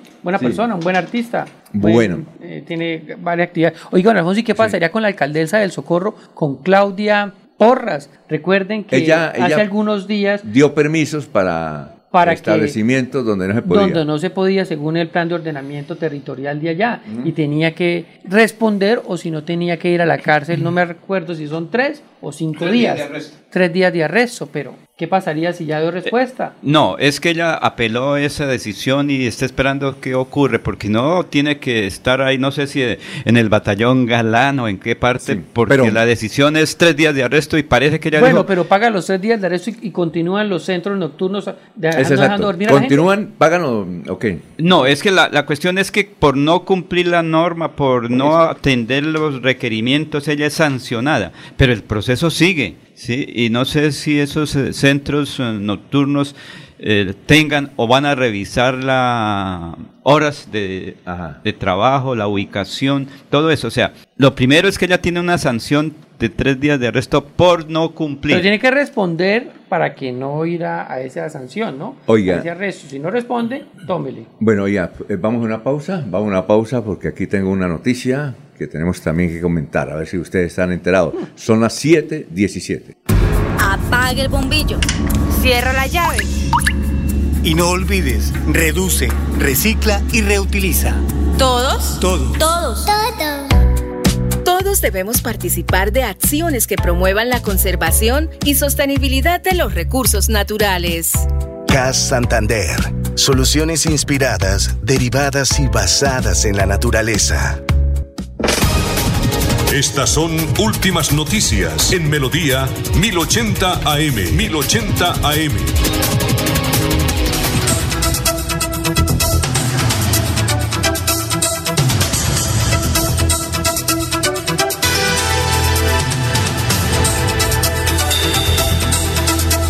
7 de la mañana, 18 minutos. Bueno, oiga, Sócrates es un, un personaje del Twitter. Yo lo sigo porque trae a veces buenas noticias. Eso trae unas críticas y se consigue unas denuncias interesantes. Pero, La- don Alfonso, déjeme, qué pena interrumpirlo, pero los medios formales yo creo que deben tomar como referencia, recuerda que qué días en un medio Sí. regional muy importante eh, toma como referencia a Sócrates. Unas no denuncias. sabemos quién es Sócrates. Oiga, pero trae buenas noticias. Por ejemplo, la última. ¿Usted no había escuchado la última? a mí me da risa a leerlo, sí. No, no, mire, pero no, es que este Está este- bien dateado, no, este está tiene muy buenos Está datos. muy bien dateado. Por ejemplo, dice lo siguiente. ¿Sabían ustedes que Nidia Carolina Plaza Fajardo, esposa de Mauricio Niño, es la nueva presidencia de la Agencia Nacional de Hidrocarburos? Tremendo cargazo. Sí. ¿Usted sabían? O sea, eh, ¿Es cierto? ¿Está la confirmado? esposa de Mauricio Niño, Sí, dice Bogotá. ex esposa. Pero esa no La será esposa de... de... Mauricio se llama Nidia Carolina Plazas. ¿Esa no es un cargo de, de, de- de- de un senador santanderiano? Dígalo, sin miedo. No, no, no, es que no. sí, no. es de Jaime Durán Barrera, es el que maneja ya el asunto. Porque ¿Cómo recuerda que allá está eh, Ah, el que fue y candidato a Jaime la está alcaldía. acompañando a Juan Carlos Cárdenas Exactamente. siempre. Y Mauricio Niño es muy cercano a Juan Carlos Cárdenas. Exacto. Sí. ¿Sí sabían eso? Sí. sí. No, yo sí había leído el trino de, de, de don Sócrates, que es un misterio, ¿no? En Bucaramanga. De vez en cuando a uno le da madera, pero yo sí lo sigo. Alfonso. Me gusta. Eh, tiene ¿Quién muchos será? daticos históricos. ¿Quién será ese Sócrates? Pues yo conocía que una hoja de vida estaba en Bogotá, pero como ¿De qué? si a veces uno habla, entonces daña todo. Usted Ya, tiene el dijo- nombramiento del doctor Fernando. No, alguien dijo, mire, hay una hoja de vida muy importante. ¿En dónde? Sergio Isnardo, ¿cómo se llama? ¿Muñoz? Ah, ¿En Muñoz. dónde? ¿Dónde está? Ah, está en Bogotá. Pero está en Bogotá, no Ah, está no, en el Congreso. viejo. Está bien. No, no, no, no, no. No, eso está ahí en la Guardia Pretoriana de Jonaviu Ramírez. Jonaviu no. Ramírez. Por eso. ¿Y lo van a nombrar qué? No, no, no, que él estuvo en esa oficina ahí. Ah, sí, claro. Recuerden. Pero es que es directora nacional de la agencia Exacto. de Sí, hidrocarburos. sí, sí, no es subdirectora ni. Recuerde ni que esa también la tuvo un norte directora santanderiano. nacional. Sí. Vamos a confirmar eso, ¿no? Eh, oiga, y ya está el nombre para el nuevo gerente de la electrificadora. Mire, a ver. ¿Ya? Lo puso Carlos Ramón González. Hay que averiguar quién ¿Y es. cuál es? No sé. ¿No será un Díaz? No sé. De- Díaz Parra. Averígüelo porque. por ya- el sur de Santander ya el o un alcalde- ingeniero o será el director del área metropolitana Ya- ya el alcalde tiene de- vinculación con el sur de Santander de todas maneras Mire, ya el alcalde dio el visto bueno, el alcalde de Medellín, ya listo. presidente de la junta directiva Sí, entonces ahí, no, sé, es que estaba averiguando. Ah, pero no. Debe un No, no, santanderiano. no, no, no, no, me Siempre es ya. aquí un santanderiano. pilas que ya... sí sí qué día me encontré acuerden que me encontré con Carlos Ramón González por ahí en una caminata ¿Quién es? Exacto. Niño, niña. ¿Qué? El nuevo. Es un hombre. un hombre Ah. Sí, sí, un pero- ingeniero Pero, ¿quién es? No toca esperar Alfonso Eh, toca esperar hasta que salgan porque Alfonso doy nombres y después entonces me echan la culpa ah Laurencio para qué puse a soltar la lengua mientras tanto hay que esperar Le pasa lo de Cielo Rusinque. sí Oye, Eh, está, desempleada todavía, ¿cierto? No, sí, ya no, la- Sí. ¿Por qué ella dijo que iba a hacer y que gracias? Y no pero ella va de diplomática. Sí, eso le mandan un cargo por Sí, allá. ah. Es que debía haber hecho al contrario. A la señora eh, Sarabia él le mandaba un cargo diplomático. ¿Sí? Menos críticas tendría aquí, porque es que alguien me decía ayer, dijo, ahora cómo uno defiende a Petro cuando es un error logístico que ella siguiera en el Entonces- gobierno, pero que a Petro le sirve porque es una, una persona de confianza. O sea, sí y no. Averigüe, ah, eh, averigüenos, lo- don Laurencio quiere ser nuevo gerente de la electrificadora de Esperemos, Santander, esperemos Que es un que cargazo, ¿no? Sí, sí, claro. Son 30 pa- pa- palos, ¿no? Mire, este año se están invirtiendo. 30 palos. Este año se están invirtiendo ¿Sí sabía? 900 mil millones de pesos en infraestructura Claro. para el mejoramiento. Bueno, ¿tiene alguna otra noticia? No, don Alfonso, y la pregunta también es qué ha pasado con Rodolfo Hernández, con su campaña, está quieta, obviamente él se encuentra, salió de una cirugía del colon, Está ¿cierto? quieta, sí. Y ya le han hecho cuatro quimioterapias, pues eso sin lugar a dudas también cambia el panorama, porque la gente está a la expectativa, ¿qué pasa con Rodolfo Hernández? Sí, ¿qué pasa? Pues sí, no se sabe. No hay comunicado, como no ellos no familia. dan noticias ni dan entrevistas. Pero es que recuerde que él dijo que iba a hacerlo todo por las redes sociales, se va a quedar pues de pronto en Bogotá y desde allá va a ser la... Es que el problema de don Rodolfo Fernández, con lo que él hable, convierte en noticia, es la agenda noticiosa, es la agenda Sí. de los eh, eh, que hablan de política, es decir, de que él habla... Listo, y se mueve, eh, digamos que la estructura política del departamento. Por eso, mire las encuestas que hay por ahí.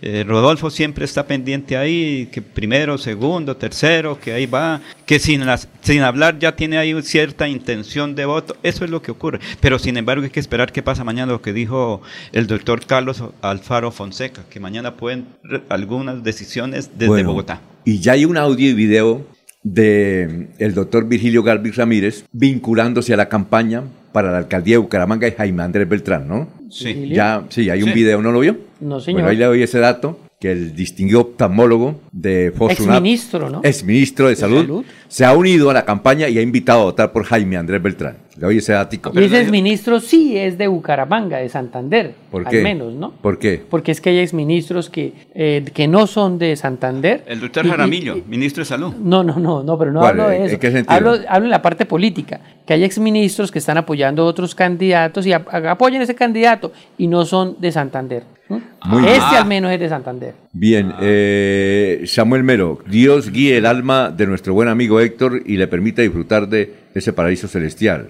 Un abrazo de solidaridad a su familia en tan dura prueba de vida. Creo que tenía, era hijas, ¿no? Sí. Yo le recordé la primera esposa que se llama Raquel, se llamaba Raquel, que también murió. Enrique Ordóñez Montañez y Martín Gaona nos están escuchando. Muy bien, vamos con la de irnos, don Jorge, la de irnos. Don Alfonso, luego de haber comentado en esta mesa de trabajo, en esta jornada, el caso de la presentadora Nanis Ochoa y su situación presentada en Sí, el señor. programa eh, Eh, Lo sé todo. Lo sé todo del Canal 1, resulta que todo fue planeado y había, ella tenía conocimiento de lo que iba a suceder. La idea, al parecer, es la promoción de un nuevo trabajo musical. Ah, Se lo dije, don Alfonso. Nos No hay que comer gallo, porque en esto ¿sabe ya se cuándo? crean las noticias para que todos estemos ahí Pero- pendientes. pero- Nos ponen a hablar. Nos va a tocar hacer uno nosotros, ¿no? Inventémonos uno. ¿Y para qué? Vamos a crearlo. Sí. Pues para que haya más sintonía. No, hay- con buen trabajo y buenas noticias responsables se hace, Alfonso. eso no. ¿Por qué? Porque Una- la- por ejemplo, Alfonso, uno, una de las peleas de, de Laurencio que ¡pa! le pega el me voy. Un, la- divorcio en esta mesa no sale que eso costoso. sale ¿no? Pero, pero mire, Alfonso, la experiencia, los dirigentes políticos responsables, uno los llama y dicen, sí voy, eh, voy a cancelar lo que tengo. Recuerde que días un- una persona, usted dijo, sería bueno entrevistarlo. La- lo llamamos y él dijo, listo, Alfonso, cancelo todo y voy. ¿O no es así? Sí, señor. Por la responsabilidad, por sí. Otros pocos dicen, es que no voy porque me dan palo. Eso ya La es problema de ellos. eh, Freddy. Don Alfonso, hay un evento muy importante que se va a realizar en el Gran Santander. Cuando hablo del Gran Santander, ya lo sabemos, norte de Santander y Santander, que es Bioexpo. El 28, el 29 y el 30 de septiembre en Cúcuta. Este encuentro que se hace cada dos años lo lidera el Ministerio de Ambiente con la CAS, con la CMB, con Corponor, donde se integran una gran cantidad de negocios verdes de toda Colombia. Van a haber delegaciones internacionales, nacionales. Se va a hacer la asamblea de Azocar, que son las autoridades ambientales. Se, eh, se va a sesionar el Congreso, va a tener una sesión. Va a venir la ministra de Ambiente. Se está esperando si el presidente Petro e inaugura o hace el cierre 28 y 29, 30 de septiembre y en Bucaramanga, en Senfer, 5, 6 y 7 de octubre. Es la de irnos, Laurencio. Alfonso, con buen comportamiento a los seguidores del fútbol esta noche, que si gana Colombia celebremos con tranquilidad, porque además empata la celebración con el inicio, por lo menos de las ferias de Bucaramanga. Es un buen comportamiento para que mañana no, ten- no, no sean noticias negativas, que un buen comportamiento al inicio de la feria de Bucaramanga, los aficionados al fútbol y a la selección Colombia. Bueno, ya viene el doctor Ricardo González Parra, eh, mañana a las 5 de la mañana con más noticias aquí en Radio Melodía. Últimas noticias los despierta bien informados de lunes a viernes. En todas las áreas de la información regional, un periodista de Últimas Noticias registra la información en Radio Melodía 1080 AM y en melodíaenlínea.com. Director Alfonso Pineda Chaparro.